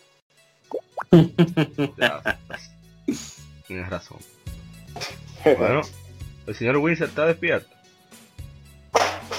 No, que se no, durmió. no, no está durmiendo. Yo creo que creo que volvió. Sí, sí. Y señor Eric, digo, perdón, señor Eddie Shidori-san. No, eh, siempre, siempre es bueno juntarse con amigos y más si es para hablar de Chrono Trigger. Que le, Chrono a la Trigger, gente Chrono Trigger encuentra- mejora la salud, perdón. Sí. Eh, la gente que le, que le resulta un poco chocante el hecho de que uno constantemente le diga Tiger, tenga presente que es que en esa época yo veía, "Ah, bueno, eso se escribe como Tiger, pues se tiene que pronunciar igual. Y ya son eh, treinta y pico años de, de, de decirlo así. Pero en fin, em, nada, a la gente recordarle que nos den sus comentarios, ya sea, bueno, pueden unirse al, al grupo oficial de Legion Gamer Podcast en Facebook, den su comentario en ebooks, nos dan su corazoncito ahí para que dé un poquito más de notoriedad. Eh, estos podcasts que quedan kilométricos como este, no le tengan miedo a la duración, porque usted puede descargarlo y si hoy solamente pudo escuchar una hora, le da pausa y mañana lo sigue. O sea que contenido para que ahora que va a empezar las clases, el trayecto en el metro o en la guagua o en el vehículo propio, bueno, se, amenizan. Y si tienen que hacer tarea o trabajo, bueno, el tiempo se le va volando escuchando podcast. Yes, así mismo es. Y bueno, eh, muchas gracias por acompañarnos hasta aquí. Eh, este fue, bueno, hablamos de todo un poco. Recuerden seguirnos en las redes sociales, en Instagram, Facebook, Twitter, Legión Gamer RD. Asimismo en YouTube, en Twitch. Pueden encontrarnos en Spotify como Legión Gamer Podcast, igualmente en iBooks, también en, en Wooshka, que es eh, otra nueva plataforma que estamos ahora, en Player FM, etcétera, etcétera. Ustedes nos buscan en Google y, y nos van a encontrar. Y bueno, este fue el episodio número 36, dedicado prácticamente a Chrono Trigger. Esperamos que lo hayan disfrutado. si no ha jugado Chrono Trigger, que tenga eh, la suficiente interés, sentido común, lógica y cariño por el gaming como para darle una probadita. Que si usted es amante de los buenos juegos y sobre todo de los RPG, eh, no hay no hay forma posible en este en esta vida ni en la siguiente ni en la siguiente de que usted no lo disfrute. Eh, mejora la salud, eh, adelgaza, eh, sube la defensa, con los triggers hace de todo. Así que den una probada y que lo gocen. Gracias por acompañarnos. Mi nombre es Amor y Paz, Raapa, y nos veremos en el episodio número 37. Nos vemos. Hasta la próxima.